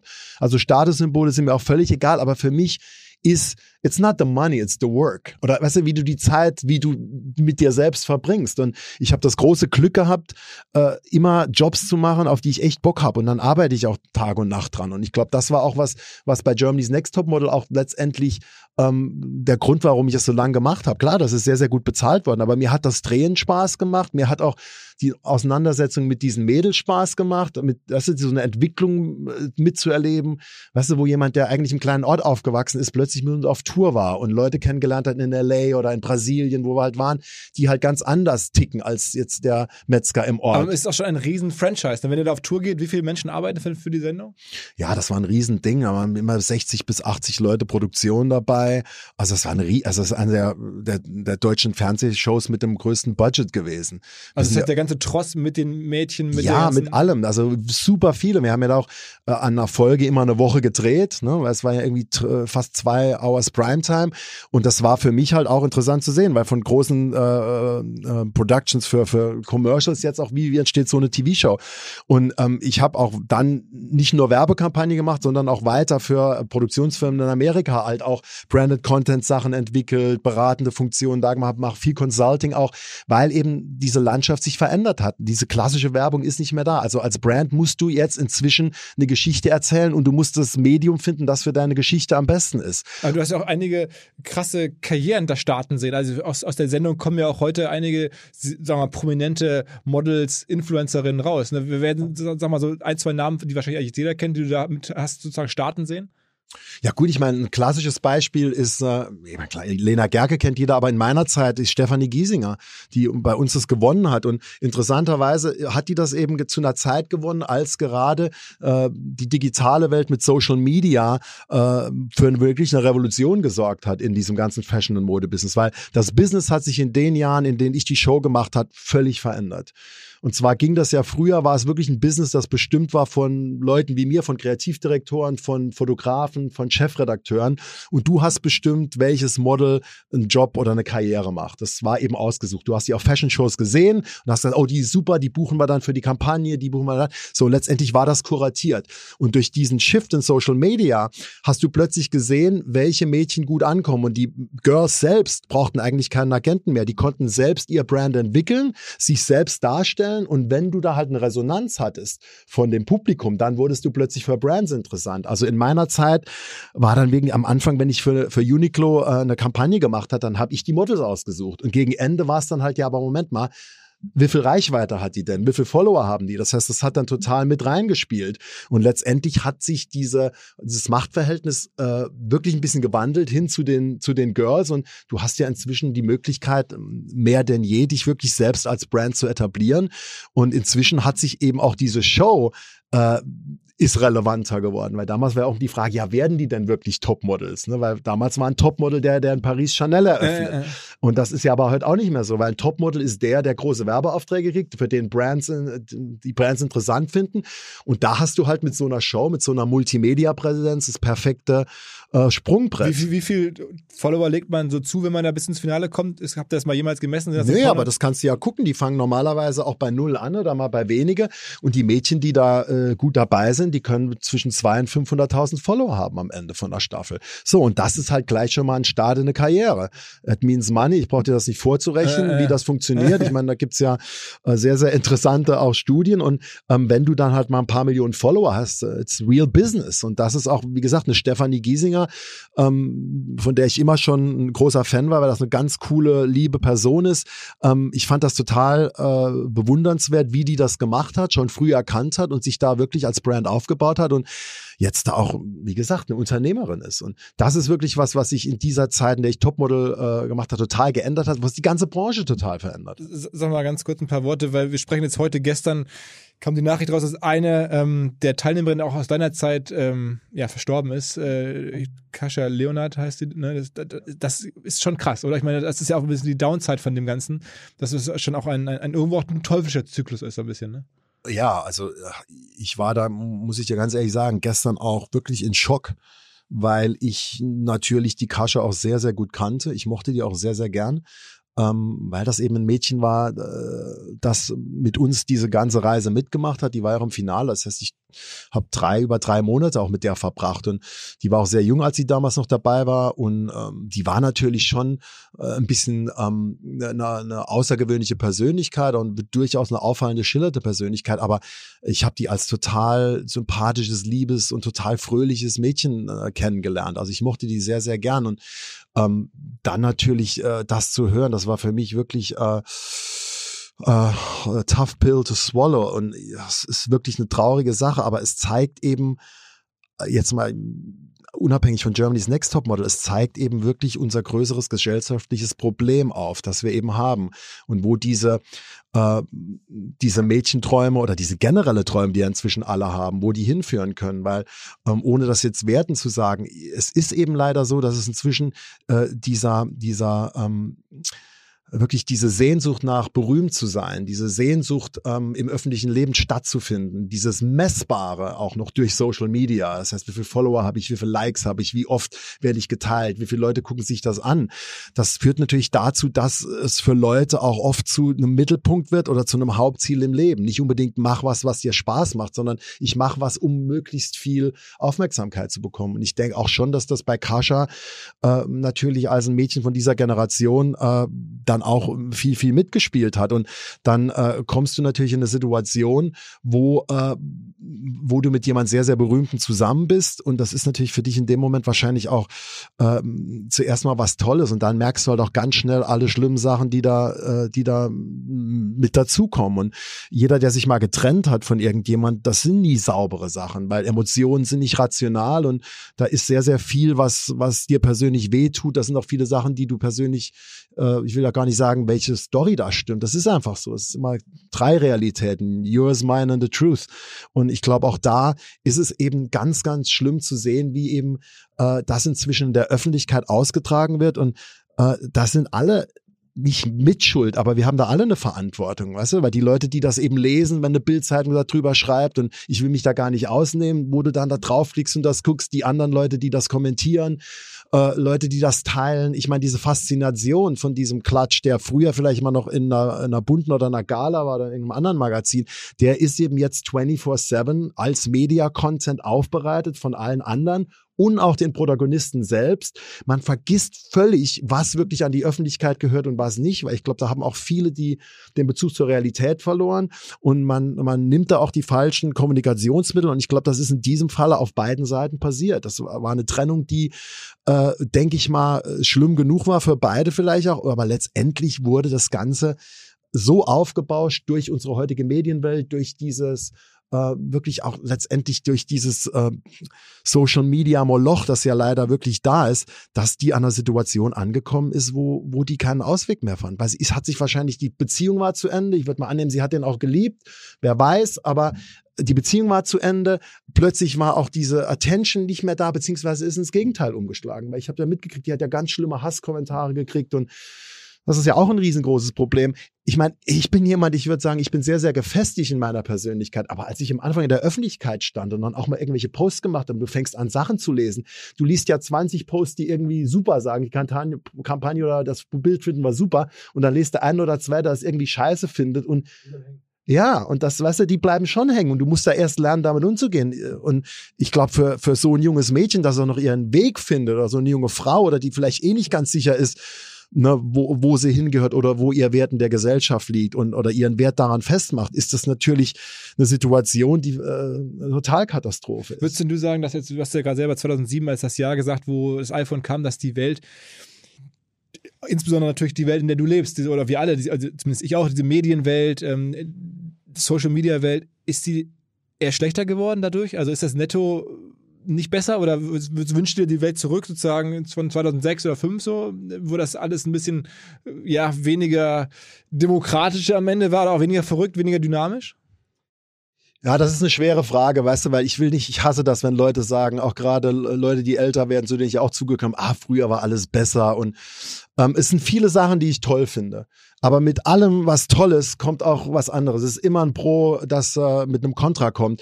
Und ich sehne mich schon nach einer Zeit zurück, in der es einfacher war, im Moment zu sein. Ich finde, das ist ein ganz großes Problem in der heutigen Gesellschaft und daran ist eben die Technologie auch schuld. Es gibt eben super viele tolle Sachen, auch viel Unsinn, die einen beschäftigen können. Aber du bist als Mensch, und das fällt mir gerade auf, es war interessant, ich bin hierher gefahren, um dich zu sehen im Zug. Und früher, als ich Zug gefahren bin, noch als Jugendlicher, habe ich diese zwei Stunden Zugfahrt aus dem Fenster geguckt und vielleicht auch noch äh, Musik gehört. Und ich bin da in einen tranceähnlichen Zustand gekommen, wo ich mir meine eigenen Träume ausgemalt habe, wo ich mich in meinen eigenen Musikvideos gesehen habe. Also ich bin da letztendlich in eine Situation gekommen, wo ich auch, ich sage es auch immer, du bist so ein bisschen mit deiner eigenen Einsamkeit konfrontiert, was aber auch als Mensch sehr gut ist. Und du denkst halt über das Leben nach und reflektierst. Und diese Momente, die wir früher natürlich hatten, sind durch, durch die Technologie völlig geraubt. Auch wenn du in der Schlange stehst. Du hast früher in der Schlange irgendwo gestanden, dann hast du dich entweder gelangweilt, rumgeguckt, was überlegt, ein Gespräch angefangen mit jemandem. Guck mal heute, es ist jeder dauernd vernetzt und dauernd dran. Ob du jetzt auf Instagram bist, guckst dir einen Clubhouse-Talk an, guckst da. Ich auf der Zugfahrt jetzt auch noch was anderes vorbereitet. Also du hast diese Momente gar nicht mehr, wo dein Gehirn runterfahren kann und vor allem, du träumst nicht mehr deine eigenen Träume, sondern du guckst dir andere Leute Träume an und versuchst dich daran zu orientieren, die nachzuleben. Und das kommt mit einer ganz, ganz großen Frustration, weil, ich meine, du siehst halt immer Sachen oder Leute, denen es besser geht, denen es anscheinend besser geht. Das ist ja auch eine große Scheinwelt. Aber du hast irgendwie diese, diese Momente nicht mehr, wo ich immer sage, wo du in, in so einen trance-ähnlichen Zustand kommst, der dir als Mensch weiterhilft, sowohl dein eigenes Dasein zu definieren, deine Pläne zu definieren, aber auch als Kreativer. Es hat sich auch auf der Arbeitsweise ausgewirkt. Und daran sehne ich mich ein bisschen zurück. Und ich glaube auch, dass es meiner Meinung nach diese große, ähm, dieser Drang nach Spiritualität oder Yoga oder Meditation, die kommt davon, weil das sind Sachen, die wir früher mehr oder weniger in unser Leben integriert hatten und die heute nicht mehr da sind. Deshalb musst du die auch künstlich schaffen, weil du eben diese Pause fürs Gehirn brauchst. Und die haben wir leider nicht mehr. Die gönnst du dir nicht mehr. Und ähm, daran sehne ich mich auch ein bisschen zurück, jetzt weil ich das denke, das ist das Leben, es ist besser.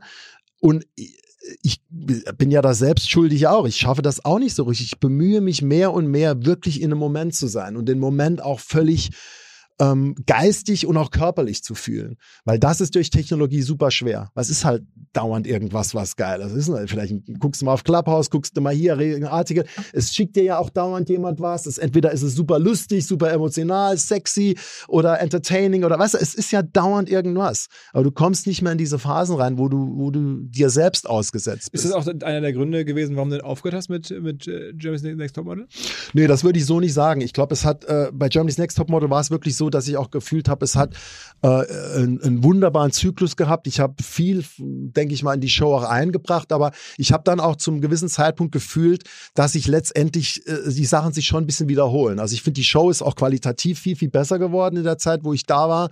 Ähm, und äh, ich hatte dann auch irgendwie das Gefühl, okay, äh, jetzt sind wir an einem Punkt angelangt, wo es eventuell nicht weitergeht oder vielleicht sogar auch in eine Richtung, wo ich gedacht habe, vielleicht ist es jetzt nicht unbedingt für mich das Wahre.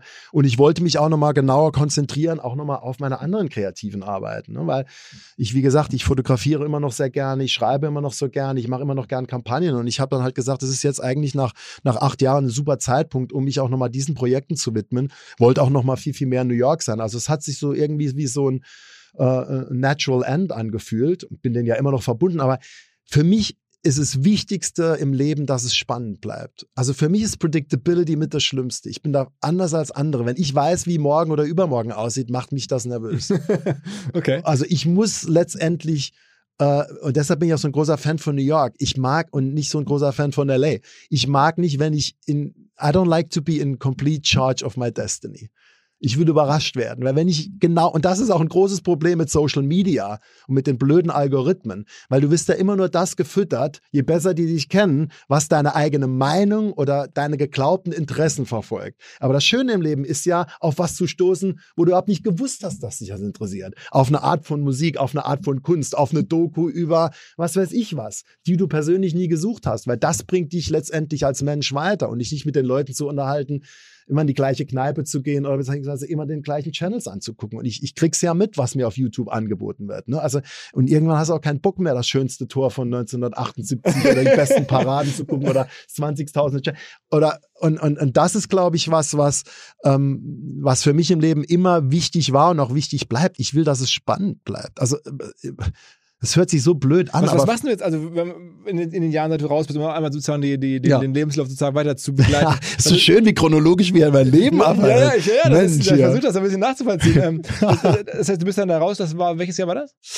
Ich bin raus, dann äh, bei Topmodel. Ja, genau. Vor zwei Jahren, zwei, zweieinhalb Jahren. Okay, und ja. dann, dann hast du seitdem äh, hast du ja, ja. verschiedene Projekte gemacht. Ja, ich, äh, wie gesagt, ich habe, ähm, ich arbeite an ein paar Entertainment-Projekten mit amerikanischen Produktionsfirmen, auch für, für, für Fernsehsachen, auch äh, sowohl Non-Fiction als auch Fictional. Also wirklich dann weg von Werbung, richtig rein in Content Creation. Genau, in Content Creation, aber mache nach wie vor Werbung für spezielle Kunden. Ich hatte im letzten Jahr habe ich äh, dann auch nochmal eher Classic äh, Big Campaign gemacht für Chanel Nummer 5 der Spot, der jetzt gerade vor Weihnachten rausgekommen ist mit Marion Cotillard. Also das war wirklich nochmal ein klassischer Spot, der auch äh, mal Hast du die gecastet? Ähm, nee, wir haben die nicht gecastet, sondern Chanel äh, sagt ja auch dann immer, also wir haben einen riesen Contract mit der neuen. Also es war schon, Marion Cotillard ist da, aber ähm, was machen wir aber? Ich habe das dann zusammen mit ähm, Johann Renk, ein sehr, sehr enger Freund von mir und auch ein toller Regisseur, der auch Tschernobyl gemacht hat. Ich weiß nicht, ob du die Serie mal gesehen hast. Mhm. Wenn nicht, Also musst du dir angucken. gesehen, aber- Musst dir angucken, super. Mit dem habe ich zusammen das letztendlich entwickelt, also ähm, die ganze Strategy und auch die Kampagne und wir haben das dann auch da gedreht und äh, das war nochmal eine, eine, eine klassische äh, Perfume-Kampagne, also wirklich mit, mit großer Produktion, super Spaß gemacht. Dann habe ich ein Jahr noch gerade eine Kampagne abgedreht, die jetzt auch rausgekommen ist für ein japanisches Beauty und äh, Fragrance Company mit, ähm, mit der Brie Larson, äh, Schauspielerin, also die Captain Marvel gespielt hat und auch einen Oscar bekommen hat für Room. Das haben wir gedreht unter Corona-Bedingungen in Los Angeles letztes Jahr. Und wie Äh, kommt, also das heißt, die rufen dann bei dir an und sagen, Mensch, Thomas, ähm, wir haben, wir kennen deine Arbeit oder du kennst die Leute, die Ja. auf der Kundenseite sind und dann, Ja, Kundenseite oder Regisseurseite und ich krieg's da Anfragen. Also es war jetzt äh, zum Beispiel, das, ich habe auch viel in Japan gearbeitet durch Uniqlo und ich habe auch einen ganz, ganz großen Softspot für Tokio und Japanese Culture und Aesthetics. Und da, ich habe auch damals schon für Olympus gearbeitet. Also ich habe schon mehrere äh, japanische Kunden und die haben eben gesagt, äh, Thomas, ähm, dieses Unternehmen Decorte, die wollen sich internationalisieren und allem haben die jetzt einen Hollywood-Star, den sie auch gesigned haben für, für viel Geld. Und für die Japaner ist es oft schwer, in der westlichen Kultur äh, Kampagnen zu produzieren, weil das ganz anders äh, f- und wie gesagt, die werden auch oft dann sage ich mal ein bisschen ausgenutzt von äh, von von westlichen Stars. Und ich habe da ein ganz gutes Gefühl sowohl für die japanische Businesskultur als eben auch Hollywood. Und die haben halt gesagt, ob ich für die eine Kampagne entwickeln würde. Und dann habe ich gesagt, nee, das ist super spannend, das ist auch ähm, ich wusste auch genau, dass ich da mehr oder weniger freie Hand habe und und mit Brie Larson zu arbeiten war super, aber so kommt das dann oft zustande. Also ich habe da großes Glück, dass ich diese Projekte letztendlich mich mir auch auftun und andere Projekte verfolge ich halt und dann auch. wie, wie bist du dann, bucht man dich auf Tagesbasis oder machst du das dann irgendwie sozusagen Das gibt zwei, normalerweise machst du Project Fee. Also wie gesagt, wenn du sagst, ich mache jetzt eine Kampagne mit einer, mit äh, mit äh, mit diesem Unternehmen, dann sagst und sagen die, okay, das wollen wir und dann machen wir, okay, das dauert so und so lange, wir machen äh, Project-based Fee. Du kannst mich theoretisch auch für Tage buchen, das kommt ab und zu auch mal vor, wenn du irgendwo Feuerlöscher spielen was, musst. was, was, was, was kostet ein Tag Thomas Hayo? Für dich würde ich einen Freundschaftspreis machen. Aber also man hat schon, schon dann auf jeden Fall ein paar tausend Euro auf der Uhr, logischerweise. Ja, da hast du schon ein paar tausend Euro auf der Uhr. Und das hängt natürlich auch immer noch mal drauf ab, wie, weißt du, wenn es eine große internationale Kampagne ist, wie für Chanel, wo auch viel Geld dran hängt, ist es anders, als wenn ich jetzt was mache für ein, ein lokales Brand in Deutschland oder auch, da wägst du natürlich auch immer ein bisschen ab, weil ich bin natürlich auch kreativer. Und für mich kommt es nie drauf an, nur wie viel ich verdiene, weil ich sage auch ganz viele Sachen ab, weil ich eben sage, das habe ich schon öfter gemacht, dass du Sachen wegen der Kohle dann akzeptierst. Und das funktioniert dann meistens nicht, weil klar, du hast die Kohle auf der, aber du hast dann irgendwie ein halbes Jahr, wo du denkst, Mensch, das war jetzt für die Seele nicht so geil. Und ich habe mich irgendwann verabschiedet von dem Gedanken, möglichst viel Geld zu verdienen äh, und das zu balancieren mit viel Lebensqualität. Und das ist nicht immer ganz einfach, weil die Frustration schon da ist und weil du natürlich auch links und rechts irgendwelche siehst, die früher mal für dich gearbeitet haben, die jetzt ihre eigenen Agenturen dann gegründet haben und schon wieder verkauft an irgendwie WPP oder sonst was. Und du denkst, ah Mensch, das hätte ich auch machen können. Aber da hättest du halt eher zehn Jahre im Office gesessen und auch Clients gemanagt. Und äh, nochmal, also für mich ist es ganz, ganz wichtig, dass ich interessante Sachen mache, Projekte und dass ich da die Balance halte. Und äh, wie gesagt, Werbung ist ein faszinierendes Business, das sich halt immer weiter und mehr verändert. Und ähm, Machst du auch was für Digitalfirmen so? Also jetzt ist, ich, ich, sagen wir mal, Jung von Matt, also ich weiß nicht, Ja. wie weit der Jeremy das am Ende selber war, aber Zalando geht ja auch ein Stück weit zurück auf irgendwie Schrei vor Glück, was ja am Ende auch die Kreativkollegen zumindest bei Jung von Matt offensichtlich mit erfunden haben. Ja, so. und, und immer mehr große Budgets, wenn man jetzt guckt, Super Bowl-Werbung, Ja. da war ja fast nur Digitalfirmen. Vor zehn Jahren, da waren das irgendwelche Banken und Automobilfirmen. Jetzt werben da ja, einfach die großen Digitalfirmen der Welt. Ja, von. Essenslieferdiensten über, weiß nicht, Freelancer-Plattformen, alle auf einmal bei, ähm, bei in, den, in den besten, in der, in der Prime-Time für Werbung. Ähm, ist sowas auch für dich? Hast du solche Mandanten? Nee, klar, logisch, weil das ist ja auch mehr oder weniger die, die, die neue Welt. Ne? Also ähm, es gibt ein tolles Beauty-Unternehmen, wo ich auch mit einem Freund von mir, James Vincent, ähm, äh, der, der jahrelang für Apple gearbeitet hat, äh, beratend äh, mitgewirkt habe bei Glossier. Ähm, und es gibt viele, äh, es gibt viele, viele von den, von den Kunden, die natürlich extrem spannend sind. Und äh, interessanterweise habe ich aber trotzdem das Gefühl, dass äh, gute Werbe und Kommunikation immer auf ähnlichen Grundbausteinen beruht. Egal für welches Unternehmen du das machst. Und dass das letztendlich auch, ein, da ist ja immer diese große Debatte zwischen, wo geht Kreativität hin oder wiefern ist Kreativität noch wichtig, weil es hat sich wirklich total verändert.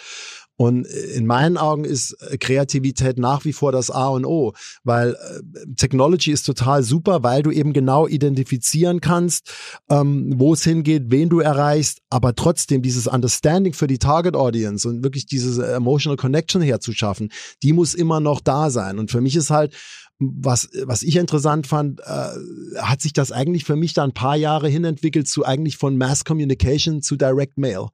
Also was wir früher gemacht haben, was früher keiner machen wollte. Du wolltest halt irgendwelche Flyer oder so, weil also es war halt, du hast halt genau definiert, was ist die Target Audience und wie erreiche ich die jetzt. Und das war ein paar Jahre sehr effektiv, aber jetzt, da das jeder macht, ist es nicht mehr der Fall, wie erreiche ich die, weil ich glaube, inzwischen geht's dir eher auf den Sack, wenn du einmal nach einer Tischtennisplatte guckst und jedes Mal, wenn du einen Artikel liest, siehst du 25, 20, ich mag's aber, ich habe gerade äh, mir und Jeremy eine Tischtennisplatte gekauft, damit wir in der Corona-Zeit Tischtennis spielen können. Und äh, jetzt kriege ich dauernd irgendwelche Tischtennisplatten an. Also es geht eben nicht darum, sondern es geht darum, mit den Leuten letztendlich auch eine Connection zu machen. Und ich glaube, eine Connection entsteht durch interessante, stimulierende Aspekte, mit denen du dich identifizieren kannst. Und ähm, ich glaube, von daher gesehen ist dieser rationale äh, Effekt bei der Werbung äh, wichtig, aber der emotionale ist nach wie vor einer, den du äh, können musst. Was sind denn so die, die, die besten Kampagnen der letzten Tage, Wochen, die du so gesehen hast? Also eigentlich wirklich ganz aktuell.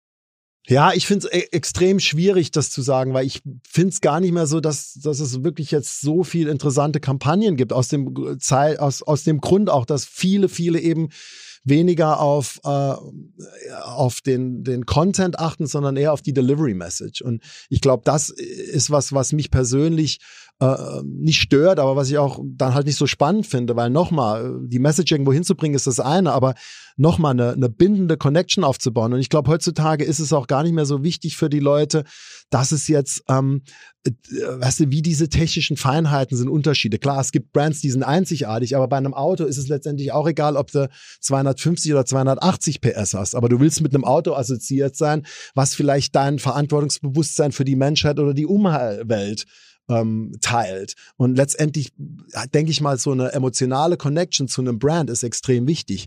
Darauf zu sehen, und da müssen Brands sich auch positionieren und auch Stellung nehmen. Was ich jetzt, wenn du mich fragst nach einer Kampagne, was mir halt in Amerika, ich bin leider in Deutschland nicht ganz so ähm, jetzt im, im Bild, weil ich war jetzt die letzten paar Wochen hier, aber in Amerika fand ich total faszinierend, total spannend, was Nike gemacht hat mit Colin Kaepernick zu der Zeit, ähm, als eben diese große Debatte und diese große kulturelle ähm, Division auch schon angefangen hat. Black Lives Matter. Vor Black Lives Matter noch, weil wenn du sagst, äh, ne, Kaepernick took a stand ja. und wurde letztendlich ja dann auch seiner Karriere beraubt, genau. Und diese Kampagne dann wirklich von Nike zu sagen, wir nehmen ihn mit wirklich dem Slogan Believe in Something, uh, you know, even if it's, you know, you sacrifice everything. Das fand ich als Marke total mutig, total spannend, ähm, weil es eben halt wirklich dich positioniert hat als Brand. Wir sind damit und wir, wir nehmen Stellung und vor allem nehmen wir auch in Kauf, dass uns einige Leute dafür nicht gut finden. Es haben ja viele Leute auch Nike-Schuhe verbrannt und, weißt du, aber letztendlich, das hat auch Phil Knight mal gesagt, ich weiß nicht genau, wie es geht, also der, der Gründer von, von, der hat irgendwann mal gesagt, it doesn't matter how many people hate you, you know, as long as you have a lot of people loving you. Und ich glaube, das ist auch was für Brands. Du musst Stellung nehmen und du musst dich auch, denke ich mal, heutzutage kulturellen Trends authentisch öffnen und die auch unterstützen. Also so Oatly-mäßig, beobachtest du, was die da machen? Also diese Hafermilch-Company, die ja jetzt extrem stark auf solchen Purpose-Themen, wie es hier immer so heißt. Äh, ja, also Purpose-Themen sind super, aber ich glaube, bei Purpose-Themen ist immer allem. Das muss eben funktionieren, wenn das eine echte Connection ist und wenn das glaubwürdig ist. Weil, nochmal, äh, früher war das noch anders. Inzwischen ist jeder hat ein PhD in Werbekonsum. Also es ist wirklich jeder ein Profi. Jeder weiß inzwischen. Früher wussten die Leute nicht, auch da ist ein Kreativdirektor dahinter und der Film ist gemacht, diesen da. Heute weiß jeder, weil die es alle auch selbst produzieren oder selbst Werbe Leute sind. Du eigentlich auch? Bist du eigentlich auch mal also angefragt? Machst du, ich meine, du hast ja auch ein paar hunderttausend Ja. Follower bei Instagram, jetzt auch dank der Show am Ende zum Beispiel, nehme ich mal an. Ja. Ähm, äh, machst du da viel? Bist du, also arbeitest Ich mache da nicht, ich mache da nicht sehr viel, ähm, aber ich mache ab und zu schon Sachen. Ich habe jetzt gerade äh, ähm, mal noch eine, eine, eine, eine, eine Sache gemacht für eine Freunde von mir, die halt ein Unternehmen gemacht haben. Das habe ich für die auch umsonst gemacht, weil ich eben die cool finde. Ähm, und und Was dann? Was, was hast du da promotet? Äh, das ist interessanterweise ein paar Schweizer Freunde von mir, da wirst lachen. Die haben, ähm, die haben ein, ähm, ein Tooth Whitening Gel äh, erfunden, das aber Zahn, Zahn, weißt ja, aber das letztendlich ähm, wirklich basiert auf ähm, gesunden und ähm, äh, also bekömmlichen Mitteln. Also Schweizer Zahnärzte und Freunde von mir. Ähm, jetzt bin ich gerade dabei, mit einer Company zu reden, die machen total coole E-Bikes. Und das ist auch was, was ich persönlich cool finde, weil ich bin auch immer schon in New York im Rad, im Rad unterwegs gewesen. Also so Sachen mache ich schon. Ich kriege auch äh, öfter mal Anfragen, wo ich sage, nee, das macht keinen Sinn. Also äh, ich glaube, das ist auch die, die große Frage, was machst du und inwiefern willst du das für dich persönlich nutzen? Was ist denn, was ist denn für dich der, der, der relevanteste Kommunikationskanal? Ist für dich Instagram? Ja, eigentlich schon. Also eigentlich schon, obwohl ich da auch zugeben muss, dass ich das nicht so strategisch nutze, wie ich das eigentlich äh, könnte oder wie es halt jemand, der Brands developt, auch machen sollte. Weil wenn ich mich da selbst als Brand ansehen würde wür- und das wirklich jetzt als Ziel hätte, müsste ich eigentlich. Ich habe aber da festgestellt, und ich werde auch noch mal vertiefen, noch mal was mehr machen, aber ich habe dadurch auch festgestellt, dass um das genauso zu machen, dass es mein Leben einschneidet. Und das Leben einschneidet in einer Art, wie ich es nicht gerne habe. Weil ich habe zum Beispiel festgestellt, dass ich, wenn ich eine Story mache, äh, beziehungsweise Post, dass dann dieses, dieser ganze Insta-Effekt davon ja dazu führt, dass du den Moment nicht erlebst, dass du nicht da bist, dass dir den Moment zerstört. Weil wenn ich auf einem Konzert bin und ich filme die ganze Zeit und ich poste, dann kommst du nicht in diesen Zustand, wie ich vorher schon gesagt habe, in diese Trance, wo du eben dich dieser Musik ergibst oder wo du in dem Moment da bist. Wenn du ein Fußballspiel guckst und dauernd irgendwo rumfuchtelst, kriegst du nicht mit, wenn, weißt du? Und da habe ich gemerkt, dass das für mich, wenn ich das wirklich mache, immer genau dann und da hier posten, da ich dann in dem Moment nicht drin bin, da musst du auch zu gewissen Zeiten posten und immer wieder füttern und so. Das wird letztendlich zu einer Situation, die für mich das Leben und den Moment zerstört. Und ich habe mich damit da so arrangiert, dass ich eben nach wie vor das mache, was ich mache. Ich dokumentiere, habe ich schon immer gemacht. Ich liebe Fotografie und Film. Aber ich gucke dann, wenn ich einen Moment habe, wo ich für mich selbst bin, im Flugzeug oder mal abends, wo ich dann halt eine Story poste. Aber mit den Bildern, also mehr oder weniger durch meine Bilder gehen, dann ein Album mache. Oder auch hier mal einen Moment da. Aber dieses klassische, ich zeige alles exakt da, wo ich jetzt bin und gebe zu allem meinen Kommentar ab. Ähm, das äh, funktioniert für mich nicht richtig, weil äh, mir die Zeit zu kostbar ist. Also ich, Du hast es ja auch was Ungewöhnliches gemacht, als jetzt im Vorfeld der US-Präsidentenwahl Hm? bist du äh, ein paar Wochen, glaube ich, waren es, oder ein paar Monate sogar, äh, durch die USA gereist, so über die, durch die kleinen Dörfer, die, im, im Hinterland, so Ja. Flyover States, wie man das nennen möchte, Ja. Wo man dich jetzt nicht erwarten würde und hast da fotografiert am Ende, glaube ich, oder? Was Du, ich habe gefilmt. Ich habe ähm, ich hab, äh, äh, angefangen zu dokumentieren. Ich arbeite da auch an einem ähm, persönlichen Projekt, weil mich eben als jemand, der ich seit 27 Jahren jetzt in Amerika lebt, äh, diese ganze äh, letzten vier Jahre natürlich total aufgerüttelt haben und mich dieses Phänomen auch total interessiert. Zum einen gesellschaftlich, weil ich natürlich mir große Sorgen um Amerika gemacht habe und immer noch mache. Zum anderen auch äh, in Sachen äh, Kommunikation und was Medien mit Leuten machen, weil das ja auch mein Thema ist, weil letztendlich, was da geschehen ist, ist auch ein ganz, ganz großes Kommunikation- und Medienproblem und auch ein neues Medienproblem.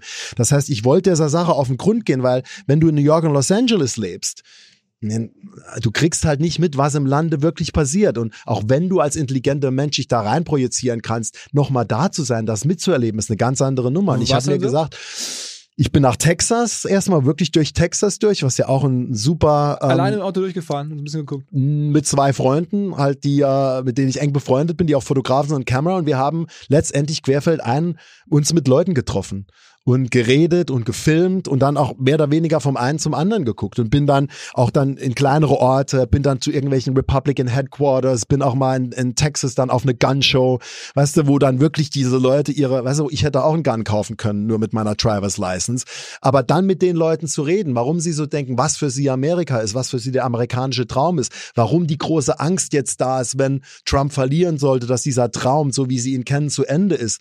Und da stößt du halt dann wirklich ganz, ganz schnell auf dieses Hauptproblem, das eben auch mit dem zu tun hat, was wir machen. Das heißt, moderne Kommunikation und wie die kommuniziert wird. Weil diese Leute sind inzwischen brainwashed und Opfer der modernen Kommunikation. Weil die haben schon seit Jahren im Land, du bist ja in Amerika, 24-Hour News Networks. Ich meine, das ist auch eigentlich ein blödes Ding. Fox weil, ja, aber es sollte eigentlich sind, sind Nachrichten kein Entertainment. Wenn du 24 Stunden lang News machst, die rating-based sind, musst du entertain. Das heißt, du berichtest über Sachen, die dir Ratings bringen. Deshalb kann Donald Trump nur Präsident werden. Zum Teil ist auch CNN schuld, weil Donald Trump Präsident ist, weil dessen ganzen Rallies und diese ganzen Wahlveranstaltungen, die waren halt so amüsant und so crazy. Die haben die halt 24 Stunden gebracht. So, und dann hast du jemanden im Weißen Haus, das ist wie eine Reality-TV-Show. Besser geht's nicht. Ich meine, das war wirklich the most addictive television. Das es war uh, Keeping Up with the Kardashians im White House, Keeping Up with the Trumps. So, und letztendlich gucken diese Leute halt diese beiden News Stations ähm, und die berichten nur ganz extrem wie Propaganda-TV auf der rechten Seite Fox, die liberalen CNN sind natürlich ein bisschen besser, aber auch mit einer Agenda.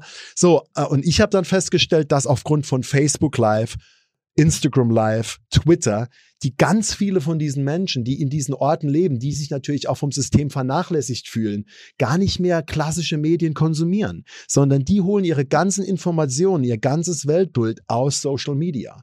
So, und da ist halt, was ich vorher noch gesagt habe, äh, weißt du, es ist lustig, wenn du am ganzen Tag nur noch irgendwie grüne oder blaue Tischtennisplatten vorgeschlagen bekommst. Das ist halt ein Ding. Aber es ist ein anderes Ding, wenn du nur deine Meinungen wieder presented bekommst, die halt darauf basieren, dass es vielleicht scheiße ist, dass Leute ins Land kommen. Das kann, ist kann, man, kann man das Footage von euch irgendwo sehen? Also das, das ja, ist ja der ich, dritte? ja, ich bin noch am, ich bin am Arbeiten und ich arbeite an einem ongoing Project. Ich werde es auch, wenn ich in Amerika bin, weiter nochmal das Und dann- verfolgen. Und dann bei Instagram um oder bei wirklich YouTube? zu gucken. Nee, ich bin, wir reden damit mit TV-Stations und auch Streaming, Streaming-Services, da wirklich eine Serie draus zu machen, weil es wurde letztendlich viel verrückter und interessanter als gedacht. Und ich bin dann weitergereist. Ich war dann auch auf mehreren Trump-Rallies, weil mich das auch fasziniert hat. Äh, war auf den Trump-Rallies vor der Wahl. Und dann hat er die Wahl ja nicht anerkannt. Und die ganzen Leute sind mir auch noch gefolgt. Die Leute glauben ja durch diese Misinformation nach wie vor, ein Großteil der Bevölkerung, dass Joe Biden ein illegitimer Präsident ist. Das ist ja nicht, die glauben das ja aus irgendwelchen Gründen wirklich, aufgrund von einer genialen Marketing-Medienstrategie und war dann auch auf Rallies noch äh, vier Wochen nach der Wahl, Trump Victory Rally in Georgia oder Mega Million March mit 70.000 Leuten im Dezember die dann gemarcht sind, weißt du, Richtung Kapitol. Ist schon ähnlich schon, wie das dann auch zu diesen Ausschreitungen kam. Und, ähm, und, und das dokumentiere ich und werde auch weiter dokumentieren. Und, und da zeigt dir halt die große Gefahr, die diese Medien oder auch die, unsere ganze Landschaft in sich birgen. Weil wenn du dich dafür nämlich abseinst, ne, wenn ich da natürlich zu einer Trump-Rally musste ich mich mit E-Mail und Telefonnummer abseilen. So. Dann haben die deine Daten. Du kriegst dauernd E-Mails und Sachen gefüttert, die wirklich 10, 20 E-Mails am Tag, die halt irgendwelche Sachen promoten, die in diese ideologische Richtung gehen. Und wenn ich auf YouTube viel Research gemacht habe, ich krieg natürlich auch diese ganzen Sendungen und Podcasts vorgeschlagen, die sagen wir mal rechtskonservativ sind, im besten Falle. So, und wenn du dir das anguckst, die sind inzwischen natürlich auch super gemacht.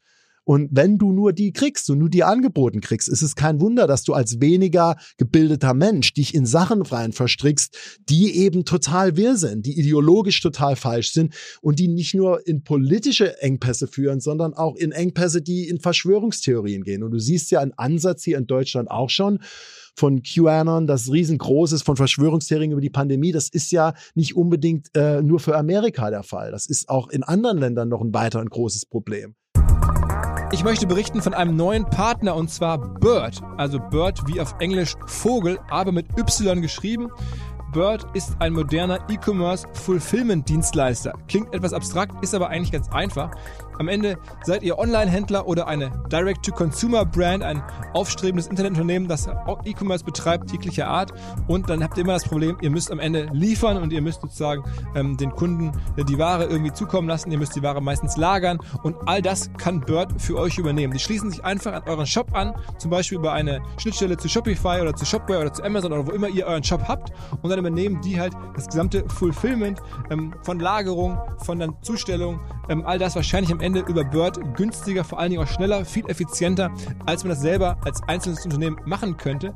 Deswegen, wenn ihr in dem Bereich tätig seid, wenn ihr euch da schon sehr häufiger darüber geärgert habt oder gefragt habt, wie kriege ich mein Fulfillment, meine ganze Logistik am Ende outgesourced, denkt an Bird. Es geht relativ einfach. Die haben eine eigene Software, die sich dann sozusagen bei euch reinschaltet in den Shop.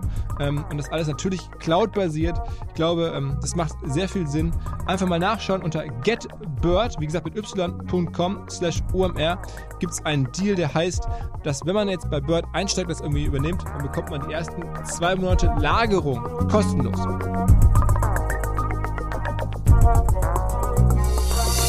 Guckst du, also kriegst du auch so Trends mit? Ich hatte jetzt vor kurzem mit einer ähm, Journalistin von der New York Times gesprochen, die hat mir erzählt, so ein Riesentrend ist auch D-Live, so eine Plattform, Videoplattform für ganz besonders für rechtspolitische äh, Themen, die dann auch Funding darüber bekommen, von irgendwelchen Fans Spenden bekommen. Ja klar, äh, die werden ja nicht nur von Fans. Das Schlimme ist, in Amerika wird ja schon das ganze politische System seit Jahren von diesen Big Donors aber äh, das ist das eine, also die Big sowieso, ja. aber jetzt auch die kleinen. Also dass man sozusagen dann irgendwie, man macht dann ein Video und dann gefällt es Leuten, dann bekommt man halt irgendwie ein paar Euro von irgendwelchen, äh, ja, jetzt nicht Big Spendern, sondern einfach ja. aus der normalen Masse, die sagen, ey, cooles Bild oder coole, äh, da haben dann Leute teilweise während des Kapitolsturms ja wohl auch viel Geld verdient, weil sie live gefilmt haben auf diesem D-Live und das wurde dann halt sozusagen von Spenden hinterlegt, äh, die das dann geil fanden, diese Bilder zu sehen. Ja, das ist, das ist ein Phänomen, das eben sich weiter ausbreitet. Und ähm, ich glaube, das ist ein, ein riesengroßes Problem, weil ich weiß auch nicht, ich habe nicht die Antwort, wie man das regulieren kann oder sollte. Aber es muss irgendeinen Weg geben, weil ich sehe da in Amerika weiterhin schwarz und ich denke mal, andere Demokratien sind davor auch nicht immun. Wie ist denn, also du hast ja scheinbar auch ein paar Mal so richtig persönlichen Kontakt mit Trump gehabt, ne, in der hm. New Yorker Szene so, ne? Ja, ich kannte den. Äh, ich habe den am gleichen Tag kennengelernt, wie ich Heidi kennengelernt habe. Auf der Party bei dir? Ja, nee, nicht bei mir. Also damals war ich noch, äh, sagen wir mal noch, ich war da noch jung, äh, naiv und voller Träume. ich war damals zusammen mit einer, äh, mit einem Girl, das sehr gut befreundet war mit Rick Pepino, der Heidis erster Mann wurde. Und der hat eine große Geburtstagsparty gehabt und da sind wir zusammen hin. Rick kannte ich auch schon ein bisschen und dort habe ich dann Heidi kennengelernt. Das war Ricks damalige Freundin dann, später Frau und dort auch Donald, weil der war auch, also ich habe am gleichen Abend die beiden kennengelernt und ich habe dann auch Donald Trump immer wieder über die Jahre hinweg im Social Life dort gesehen, weil wir sind halt in die gleichen Lounges oder Restaurants gegangen das hört sich jetzt blöd an, aber es war wirklich oft so, dass du gesagt hast, wir saßen da in einer coolen Ecke mit äh, interessanten Leuten und drüben saß der Donald und da sagst du, ey, ach, guck da lieber nicht hin äh, zum Donald, wenn der uns sieht, ich habe keinen Bock, dass der jetzt an unseren Tisch kommt. aber das war wirklich so. Ja, weil Donald Trump war fast so eine, eine, eine Cartoon-Figur, weißt du, wie so eine pa Paris Hilton, das Business Life, weißt du, so over the top und weißt du, viel zu viel. Und er saß dann eben auch immer mit irgendwelchen B- oder C-Models von irgendwelchen dubiosen Agenturen dann da an diesen Tischen. Aber das war eigentlich ein, eigentlich ein harmloser, fast ein bisschen Cartoon-Character, der halt diesen großen Mogul gespielt hat, weißt du, und Trump und ja auch, denke ich mal schon auf der einen, klar hat der auch erfolgreiche Sachen gemacht, aber eigentlich war der in den sozialen Kreisen, auch in den geschäftlichen Kreisen immer so ein bisschen ja nicht belächelt, aber immer jetzt der Donald. Also wirklich. Und, ähm, und wenn du den auch kennengelernt hast, der war auch eigentlich super. Oh, Thomas, oh, Heidi, oh, this is great.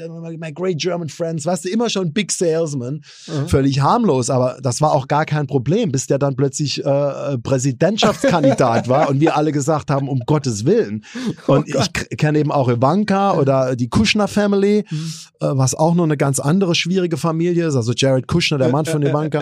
Und ähm, dann plötzlich siehst du, ach, das nie im Leben. So, und dann ist der plötzlich Präsident und Ivanka und Jared Kushner sind dann plötzlich äh, Security Advisors und wollen da Peace im Middle East bringen. Das stehst du halt da und denkst, das kann doch wohl nicht wahr sein. Also für die ist das noch viel schlimmer, weil du halt mitkriegst, dass weißt du, wie die Situation ist und wie viel wirklich dann Selbstverblendung und, und Narzissmus da wirklich reingespielt hat. Also für mich waren die vier Jahre auf verschiedenster Basis mehr als irritierend und besorgniserregend, weil Donald Trump, äh, wie gesagt, das ist eine Person, die auf gar keinen Fall ein Amt haben sollte, das so viel Macht hat.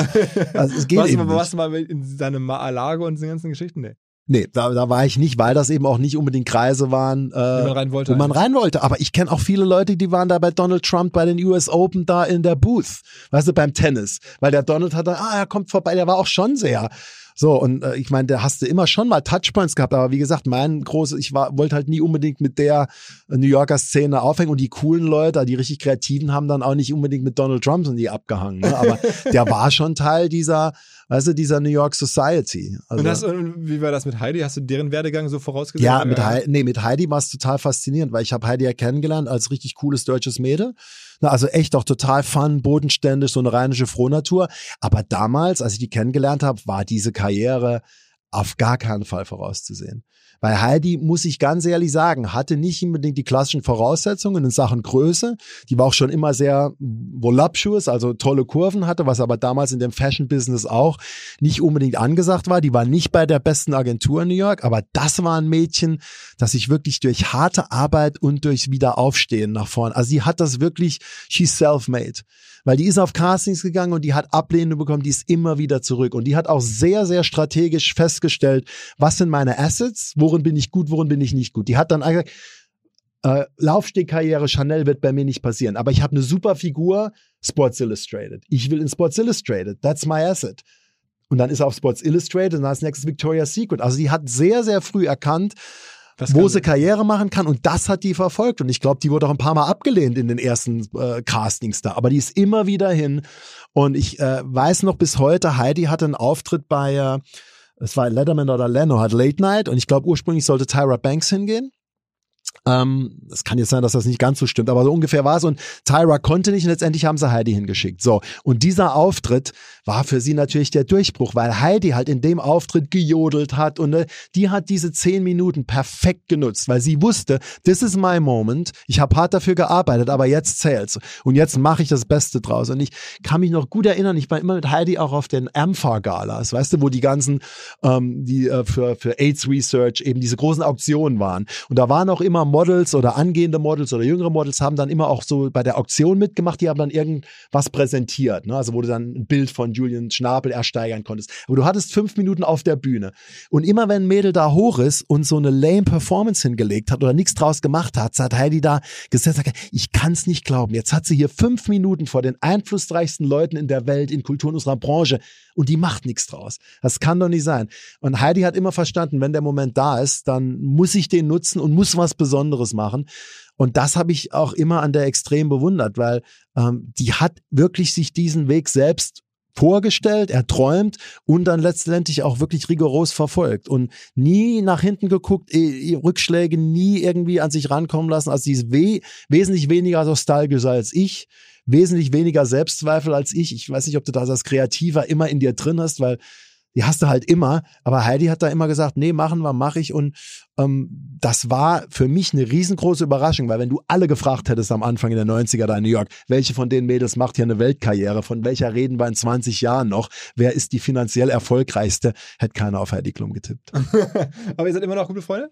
Wir sind sehr eng befreundet. Aufgrund der Tatsache auch, dass wir uns schon so lange kennen und dass wir halt einen ähnlichen Weg gemacht haben. Weißt du, Dorfkinder, sie aus Bergisch Gladbach, ich aus Bexbach, früh nach New York, da keinen kannten, das verbindet schon. Und dadurch, dass wir jetzt die Show zusammen gemacht haben und sagen wir auch viel zusammen erlebt haben, sind wir sehr, sehr eng befreundet. Gibt es noch andere Deutsche, die so ein ähnliches, sagen wir mal, Netzwerk in New York haben wie du, wo du sagst, das ist wie Heidi jetzt, die, die jetzt in, da wirklich angekommen sind in New York und da jetzt echt ver verwurzelt sind? Ja, es gibt schon einige. Also ich würde jetzt sagen, Heidi ist ein Extremfall. Ich meine, bei mir ist es auch aufgrund der Zeit, die ich da bin und aufgrund, denke ich mal, auch, wie ich, was für mich im Leben wichtig ist, ist es vielleicht nochmal anders, weil, wie gesagt, für mich ist der Kontakt und die Interaktion mit Leuten extrem wichtig. Aber es gibt auch andere, die äh, tolle Karriere gemacht haben. Klaus Biesenbach, der dann auch wirklich Chefkurator war, Kurator von, von, MoMA, ne? von MoMA, ne, der dann auch dann äh, eine Lady-Museen gemacht hat. Ähm, da gibt schon schon einige und einige, mit denen ich auch befreundet bin. Aber ähm, wie gesagt, ich habe auch immer von Anfang an mich in Amerika nicht auf Deutsche ähm, letztendlich konzentriert, sondern das war auch ein Ding von New York. Ich habe mich auf Gleichgesinnte konzentriert. Ich habe in New York irgendwie schnell gelernt, dass es auf dieser Welt, egal wo die Menschen herkommen, Leute sind, denen ich mich verbunden fühle, die auf einer Wellenlänge mit mir sind und die fand ich super. Und das hat nicht viel zu tun gehabt mit Alter, mit sozialer Herkunft, mit ethnischer Herkunft, sondern das hat einfach von der Einstellung zum Leben, wie die das angegangen sind. Und ich glaube, das fand ich total für mich total befreiend und total prägend, dass ich eben das Gefühl habe, ich kann total viel mit einem gemeinsam haben aus Japan oder Südamerika, obwohl der völlig anders aufgewachsen ist, als mit jemand, der vielleicht im Nachbarort aufgewachsen ist. Und man hat das Gefühl, also auch das, wenn man jetzt von dir hört oder so liest, du bist jetzt auch von so Prominenz null zu beeindrucken. Also viele Freunde von dir sind monsterprominent, aber das ist für dich jetzt eher so egal und, und das ist für dich so relativ normal geworden über die Jahre. Das hat dich wirklich, es lässt dich unbeeindruckt. Das ist völlig, das ist völlig normal geworden, weil das Schöne ist ja, es ist ja ein Erfahrungsding. Ich habe ja das große Glück gehabt, durch die Arbeit oder auch durch Social Connections eben viele von den Leuten kennenzulernen, auch viele meiner Heroes. Ne? Und wenn das ist ja, wer, wer war so dein Hero? das ist immer, das ist immer, das ist übrigens immer schlimm. Wenn der, der Satz Never meet your heroes, Ja, ja. er hat schon viel damit zu tun. Weil, ich will da keine Namen nennen, aber viele Schauspieler, die du halt kennenlernst, weißt du, die du dann super fandest, du sitzt dann mit dem am Abendessen am Tisch und du denkst halt, ey, scheiße, die sind ja überhaupt nicht so interessant. Und als wo du dann feststellst, die sind halt nur geil, wenn sie irgendwelche coole Lines lesen, die jemand anderes richtig Schlaues geschrieben hat. Also da gab es viele Enttäuschungen, aber es gab auch Leute, die wirklich nicht viele, aber die wirklich äh, letztendlich den Erwartungen standgehalten haben oder die sogar übertroffen haben. Sag mal ein. Uh, my absolute favorite ever, David Bowie. Okay, den hast du auch. Lieblingskünstler David Bowie ist ein Nachbar von mir gewesen. Der hat jahrelang in Nolita gelebt. Ich kenne auch Iman und wir haben uns dann immer in der Nachbarschaft auch öfter mal im Buchladen gesehen oder er hat ein ganz normales Sandwich geholt und ähm, wie gesagt, ein sehr guter Freund von mir, Johann Rank, hat auch die letzten beiden Videos für ihn gemacht und, und David Bowie war eine Person, die äh, die Erwartungen noch äh, übertroffen hat, weil das eben äh, faszinierend war in Sachen Persönlichkeit, in Sachen jemand, der interessiert war in die menschliche Seele, Architekt, aber also es war halt wirklich jemand, der auf einem, äh, denke ich mal, wirklich einem anderen Level vibriert hat als viele anderen, der auch nicht Rockstar war, um jetzt wie gesagt Rockstar sein zu wollen und irgendwelche tolle Fans zu haben, auf der Bühne zu stehen, sondern das war wirklich ein, ein Kommunikator und ein Künstler.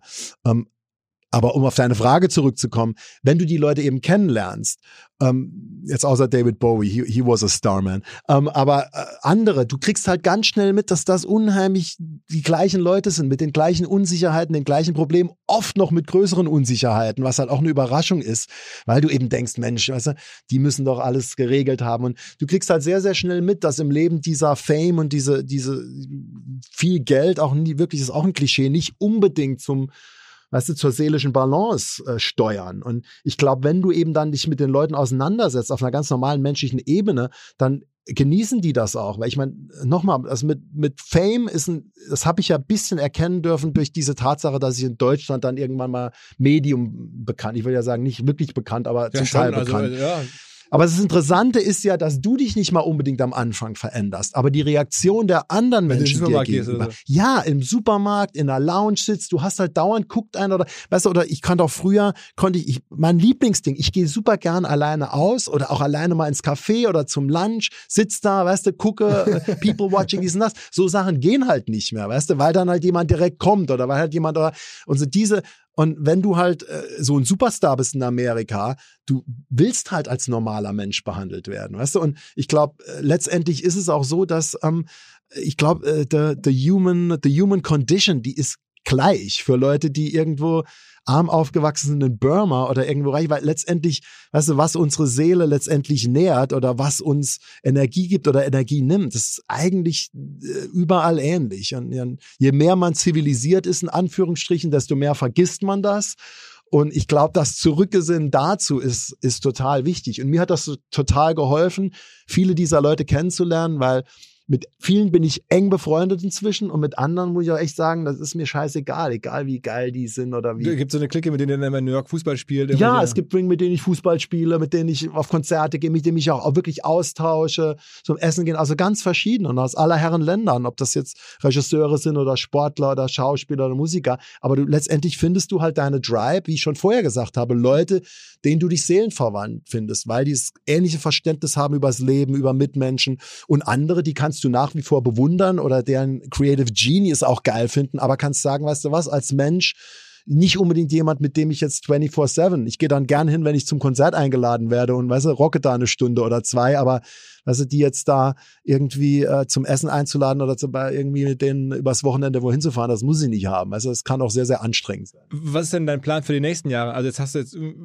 jetzt ist jetzt so die Wahl USA, diese, diese Documentary-Thematik haben wir besprochen. Was hast du schon einen Plan? Hast du über Wünsche oder was, was stellst du dir ja, vor? Ja, klar habe ich. Ich will weiter Sachen machen, die ich noch nicht gemacht habe, die mich weiterbringen, wo ich selbst auch so ein bisschen äh, Ah, wo ich wieder was mache, wo ich nicht genau weiß, ob es funktioniert. Das ist auch ein schöner Bowie-Satz, weißt du? Uh, you know, it's just uh, when you're in the water and it's just that moment when your feet don't touch the ground anymore. You're about to do something exciting. Aber du weißt noch nicht, was es ist. Ich weiß noch nicht, was es ist, aber ich weiß, in welche Richtung es geht. Ich rede auch, ich will weiterhin Kommunikations-Content ähm, schaffen in Amerika mit, äh, mit dem, was ich liebe und was ich mache. Bin da auch an ein paar Projekten am Arbeiten und ich bin auch, würde auch gerne nochmal, äh, ich will jetzt nicht Fernsehsachen sagen, aber äh, auch wirklich Bewegtbildsachen in Deutschland.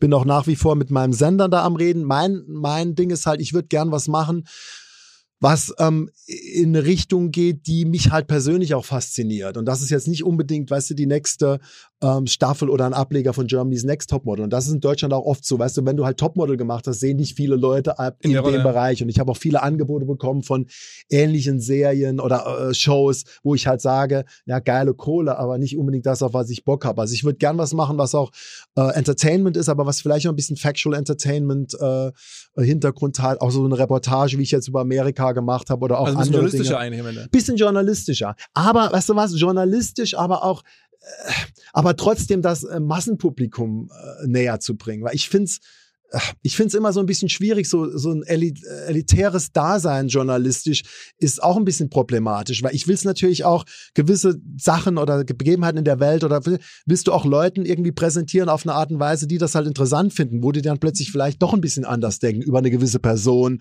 oder über die Welt. Ich glaube, das ist so ein bisschen auch die, äh, die Kunst, da eventuell was zu machen, was, was dieses Potenzial hat, also wirklich auch eine, eine bedeutende Wirkung, aber was trotzdem auch entertainend und, und, und massenwirksam ist.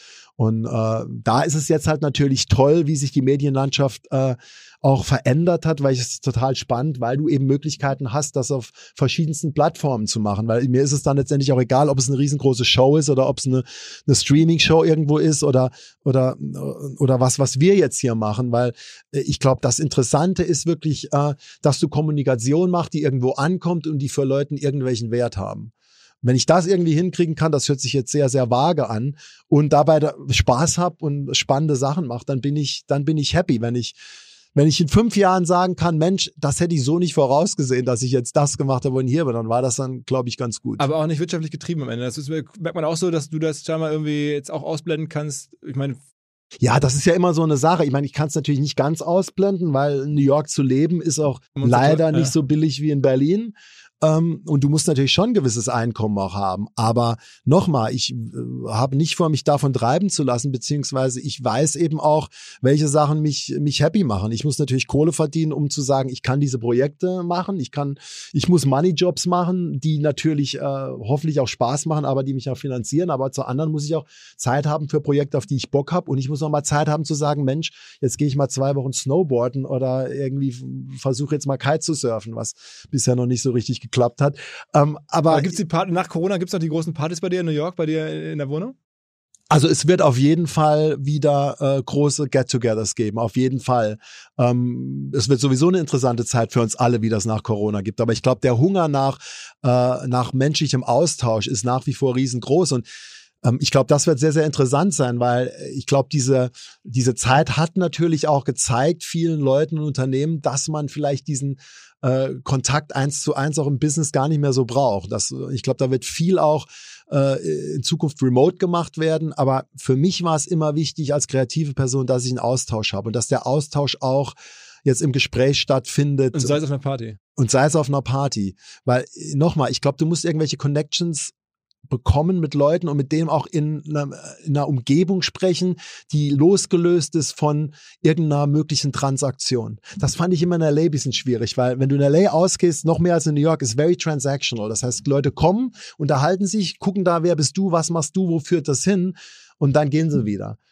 Das finde ich nicht besonders interessant. Ich habe gerne Connection mit Leuten und dann hoffentlich kann es irgendwann mal irgendwo hinführen, geschäftlich. Wenn nicht, ist es aber auch egal. Ist, ja, ist ja eigentlich mal der andere ähm, bekannte deutsche Werber in New York, der Amir Kassai begegnet?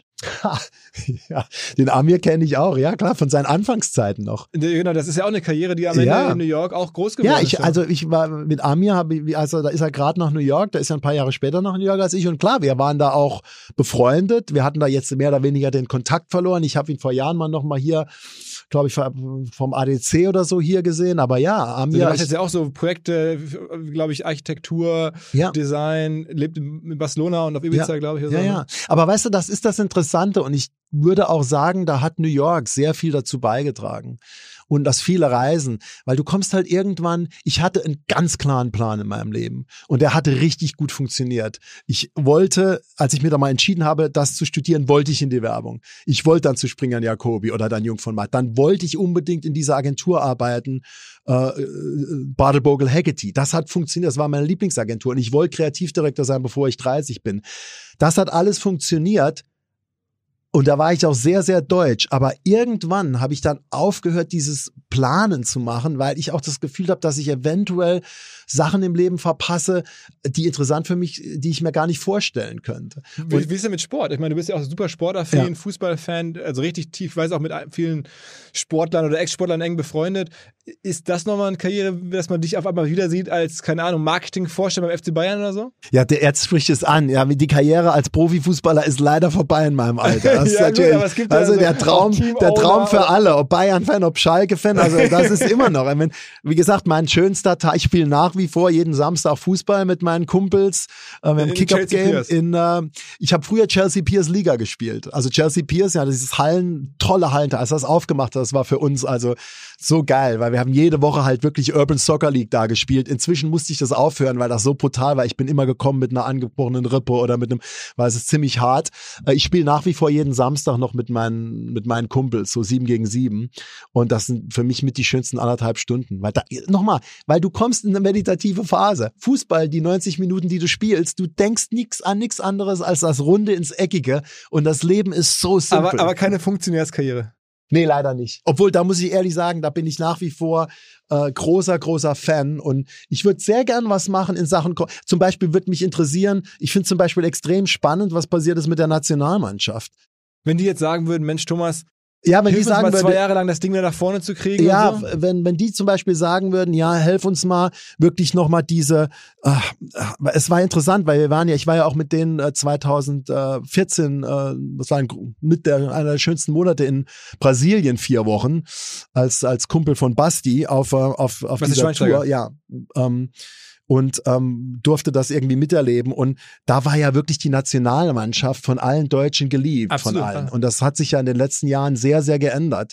Also, weißt du, die Mannschaft und was darum passiert, es hat wirklich in Sachen Kommunikation und auch, wie gesagt, aufgrund von Deppen, wie gewisse Sachen gelaufen sind, sehr gelitten. Also, das ist schon ein interessantes Thema. Also, dass der, der Kollege Bierhoff dann mal bei dir anruft und sagt, Mensch, Thomas, hast du nicht mal Bock hier? Ja, wenn Oliver sagst, du, du vielleicht auch mit zwei, drei anderen, weil ich glaube, das ist ein Projekt, das, äh, denke ich mal, man muss immer auch ein gutes Team zusammenstellen. Das wäre ein faszinierendes Projekt oder eine Internationalisierung von irgendeinem Verein äh, was ja sehr, sehr interessant ist. Ich habe auch mitgekriegt, wie jetzt Bayern München in den Jahren, in denen ich in New York war, dann ein Büro dort aufgemacht hat und bin auch sehr gut befreundet mit dem Rudi, der das Büro dort leitet und ähm, ich habe auch viele von, von Bayern immer mal äh, welche Tipps gefragt, weil ich auch halt viele von München, inklusive den Herrn Rummenigge, ganz gut kenne. Und das war sehr spannend, das zu sehen. Also so eine Internationalisierung von, von so einem Fußballclub. Klar, jedes Projekt, das äh, kreativ interessant ist, mit dem ich auch eine Connection habe, wäre super. Also, Aber eigentlich auch, sagen mal, rein theoretisch auch große deutsche Digitalmarken vielleicht, die jetzt nach USA gehen wollen. Klar. Also ich stelle mir, weiß nicht, es gibt ja es gibt ja ein paar, also es gibt jetzt ja, weiß nicht, Flixbus, die nach USA gehen, es gibt HelloFresh, also deutsche Born Companies, die jetzt nach USA ja. gehen. Gibt es nicht so viele, aber ein paar gibt es ja. Also ja. Das heißt, wenn du wärst open for business. Ich bin open for business. Ich hatte interessant, das kann ich jetzt noch nicht sagen. Ich habe gerade mit einer mit einer deutschen Marke, die in den letzten Jahren sehr gewachsen ist, die jetzt nach Amerika expandieren wollen. Deshalb bin ich noch ein bisschen länger geblieben. Hatte ich jetzt gerade Meetings ähm, den ich jetzt damit helfen werde. Also das ist ein, Projekt, das jetzt ansteht. Eben genau das, wo wir gesagt haben, wir haben jetzt diesen deutschsprachigen oder diesen mitteleuropäischen Raum, sind wir extrem gewachsen. Jetzt ist das große Ziel eben Internationalisierung. Und das ist halt super, weil ich verstehe zum einen natürlich. N26 würde mir noch einfallen, da Ja, sind viele. Also nee, das finde ich auch extrem spannend und ich glaube, das ist auch eine schöne Zeit, weil du eben noch mal sehr viele Unternehmen hast, die halt äh, Founder-led sind, weil das ist ganz, ganz wichtig. Ich habe zum Teil auch mit, mit dem Werben nicht aufgehört, aber aus dem Klassischen raus, weil ich hatte halt irgendwann auch keinen Bock mehr, mit irgendwelchen Leuten zusammenzuarbeiten, die dieses Brand nicht leben und die nicht genau wissen, wo es hingeht und die halt irgendwelche äh, Entscheidungen treffen aus Angst vor Vorgesetzten oder einem Gremium. Und in meinen Augen ist es beste Werbung immer dann entstanden, wenn der Founder da drin war. Steve Jobs mit Apple, Phil Knight mit Nike, ähm, Airbnb, das sind alles Unternehmen, wo wirklich die Founder das leben und wo die direkten äh, Kontakt mit den Leuten machen, die ihr, äh, ihre Kreation oder ihre Kommunikation machen. Und ähm, da bin ich sehr offen. Und das ist auch das, ich will mit Entscheidungsträgern zusammenarbeiten. Und dann finde ich sowas auf jeden Fall extrem spannend. Okay. Also, man, also wenn man jetzt ein sagen mal, relevantes deutsches Digitalunternehmen hat oder ein aufstrebendes zumindest und sagt, okay, ich habe jetzt hier was gehört, was mich inspiriert oder der, der Thomas, vielleicht kann der mir helfen. Ja. Schreib mir eine Mail, ich frage danach bei dir, ob das okay Schreib ist. dir eine Mail, du hast ja meinen Kontakt und dann Genau. gerne. Und dann okay. komm, Da- da komm ich hierher oder wir, gehen, einiges, ja. wir kommen alle zusammen nach New York. Wenn man wieder reisen darf, dann machen wir in Soho ein wunderschönes Kickoff-Meeting. Und äh, ich kann den Leuten, auch wenn es jetzt noch mal so weit ist, dass wir wirklich reisen dürfen, eine Reise nach New York ist immer, es ist es immer wert, weil nochmal, du, äh, du siehst die Welt nochmal mit anderen Augen. Die Inspiration ist an jeder Straßenecke nach wie Auch, vor. auch aktuell, also trotz jetzt Corona aktuell? Ja, also nochmal, Corona ist eine interessante Sache, weil New York, wie wir es jetzt die letzten fünf bis sieben, acht Jahre gekannt haben, vielleicht die letzten zehn Jahre wird es nicht mehr geben. Also es wird eine ganz, ganz große Veränderung in der Stadt kommen. Ähm, was zum einen natürlich äh, sehr traurig ist, weil viele, viele tolle established ähm, Institutionen es nicht mehr geben wird, von Restaurants über Concert Venues, was wirklich tragisch ist. Zum anderen ist es auch eine Chance für New York, weil das New York, das ich geliebt habe, in das ich gezogen bin, war eben ein New York, das als Stadt noch affordable war für junge Kreative, die haben downtown in Soho gelebt und die konnten da, wenn sie Musik gemacht haben, Starter, die konnten da leben. Und das ist in den letzten paar Jahren halt immer weniger geworden, weil diese Stadt so teuer geworden ist, weil eben dieses ganze Kapital reingekommen ist und viele der jungen kreativen Leute sind erst nach Williamsburg, dann von Williamsburg nach Greenpoint. Inzwischen, wenn du ein junger Designer bist, bist du in, äh, in Fort Red Greene. Hook oder, Red Hook, weißt du, oder in Bushwick sogar. Das sind Ja. 40 Minuten draußen. Und ich glaube, diese neue Situation, Real Estate wird runterkommen. Es werden noch mal jüngere Leute eine Chance haben, auch nach Soho zu ziehen, East Village in die Stadt. Und ich habe so die Hoffnung, dass trotz all den schlimmen Einbußen, die wir haben werden, äh, vielleicht noch mal so eine neue kreative Renaissance kommen wird und neue Sachen entstehen, die vielleicht noch ein bisschen mehr künstlerisch getrieben sind als money getrieben. Weil, Wenn ich ehrlich bin, ich hätte nicht mehr als 20. Theme-Restaurant gebraucht mit 60 Dollar Pasta oder 80 Dollar Sushi, weißt du, oder irgendwie noch mal ein, ein Ableger von irgendeinem Cupcake-Store für 12 Dollar oder was weiß ich was. Croissant, also irgendwas, ich, weißt du, mir ist dann viel lieber, äh, noch mal ein paar Skater und Graffiti-Künstler zu sehen ähm, und vielleicht jemand, der so eine kleine Spelunke-Galerie irgendwo aufmacht, wo er es sich halt mal für ein paar Monate leisten kann. Also ich habe, ich denke positiv, es wird eine harte Zeit für New York, aber New York wird nie den Reiz verlieren, dass da Leute aus aller Herren Länder sich zusammenfinden und versuchen, was zu machen. Kennst du eigentlich das Massive Appeal Magazine von früher? Nee? So eine, früher so eine Hip-Hop- und Graffiti-Zeitschrift. Die Ja. machen, kennst du Colossal Media? Ja, ja. Das kennst du. Ja. Das sind ja die, also einer der Typen, der früher dieses Magazin gemacht hat, der macht jetzt dieses Colossal Media, diese ähm, sozusagen Werbung als Graffiti Ja. oder also als Mural auf den Gebäuden. Ne? Ja. Das ist dann so ein deutscher Typ übrigens auch. Hast du ihn mal kennengelernt? Nee, kann ich nicht. Ist, also der ist deutsche Wurzeln. Ja. Art ist für mich so einer, der mich wahnsinnig geprägt hat oder inspiriert hat, ähm, weil ich mal äh, bei der Massive Appeal Magazine so ein bisschen mitmachen durfte als, als 19-Jähriger.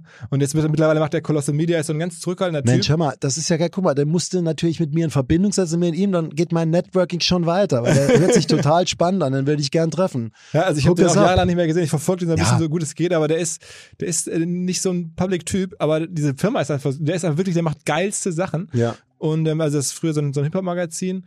Und jetzt halt dieses Colossal, was ja in New York, glaube ich, für viele Jahre, all, alle großen Gebäude hat er diese fetten Ja, ja. Sachen dran machen lassen. Ja, ja, klar. Muss man darüber reden. Nee, du, gern. Also wie gesagt, das ist, das ist jemand, der super spannend ist und, und ich treffe mich da gerne mit dem. Und genau so passiert's. Also das ist auch das, was ich in New York äh, so lieben und schätzen gelernt habe, weil wenn ich den jetzt anrufe und sage, ich bin ein Freund von dir, dass die Wahrscheinlichkeit groß, ist, dass er sagt, ja, lass uns zum Kaffee treffen. Wobei ich den schon seit Jahren auch wieder mal treffen will und das ist schon zu lange her. Nicht, dass ich anrufe und er sagt, was, Philipp? Nee, nee, nee, nee, nee, das, Um der, der wird wahrscheinlich sagen, keine Der Ahnung. schuldet mir noch 15 Dollar, nee, damals irgendein East Village Dude. abgekackt sind. Irgendein Dude vor 20 Jahren, der sagt. Aber äh, ähm, okay, Mann, ey, was, was für eine geile ähm, Reise durch, durch dein Leben und also für mich selber total inspirierend, weil natürlich, ja, viele Träume, die du, glaube ich, hattest, hatte ich ein paar Jahre später auch auf eine andere Art, aus einer anderen Ecke kommt und irgendwie, klar, dann immer dieses New York-Dinger. Also äh, Glückwunsch zu, der, zu dem Lebensweg und also zu der. ist kein Glückwunsch, wie gesagt, weil das ist alles wie mit allem anderen, mit Höhen und Tiefen und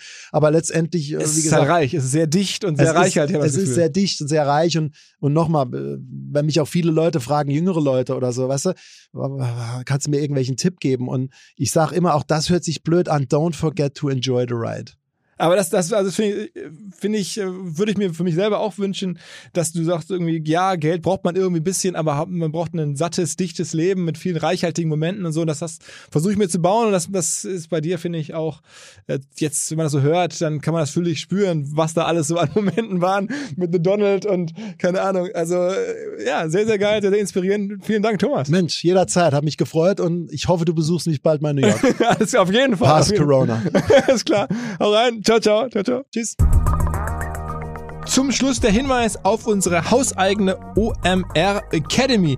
Dort kann man in zehn Wochen mit jeweils zwei bis drei Stunden Lernaufwand die Themen lernen, für die OMR ja insbesondere steht, nämlich zum Beispiel Facebook und Instagram Advertising, SEA, Digital Marketing Analytics, SEO, E-Mail Marketing Fundamentals, viele weitere Kurse. Das Ganze liefert nicht nur die Inhalte, sondern auch Kontakte zu einem Kreis an Experten, zu anderen Teilnehmern. Natürlich trotzdem alles digital. Man bekommt im Abschluss ein Zertifikat. Alle Infos dazu unter omr-academy.de.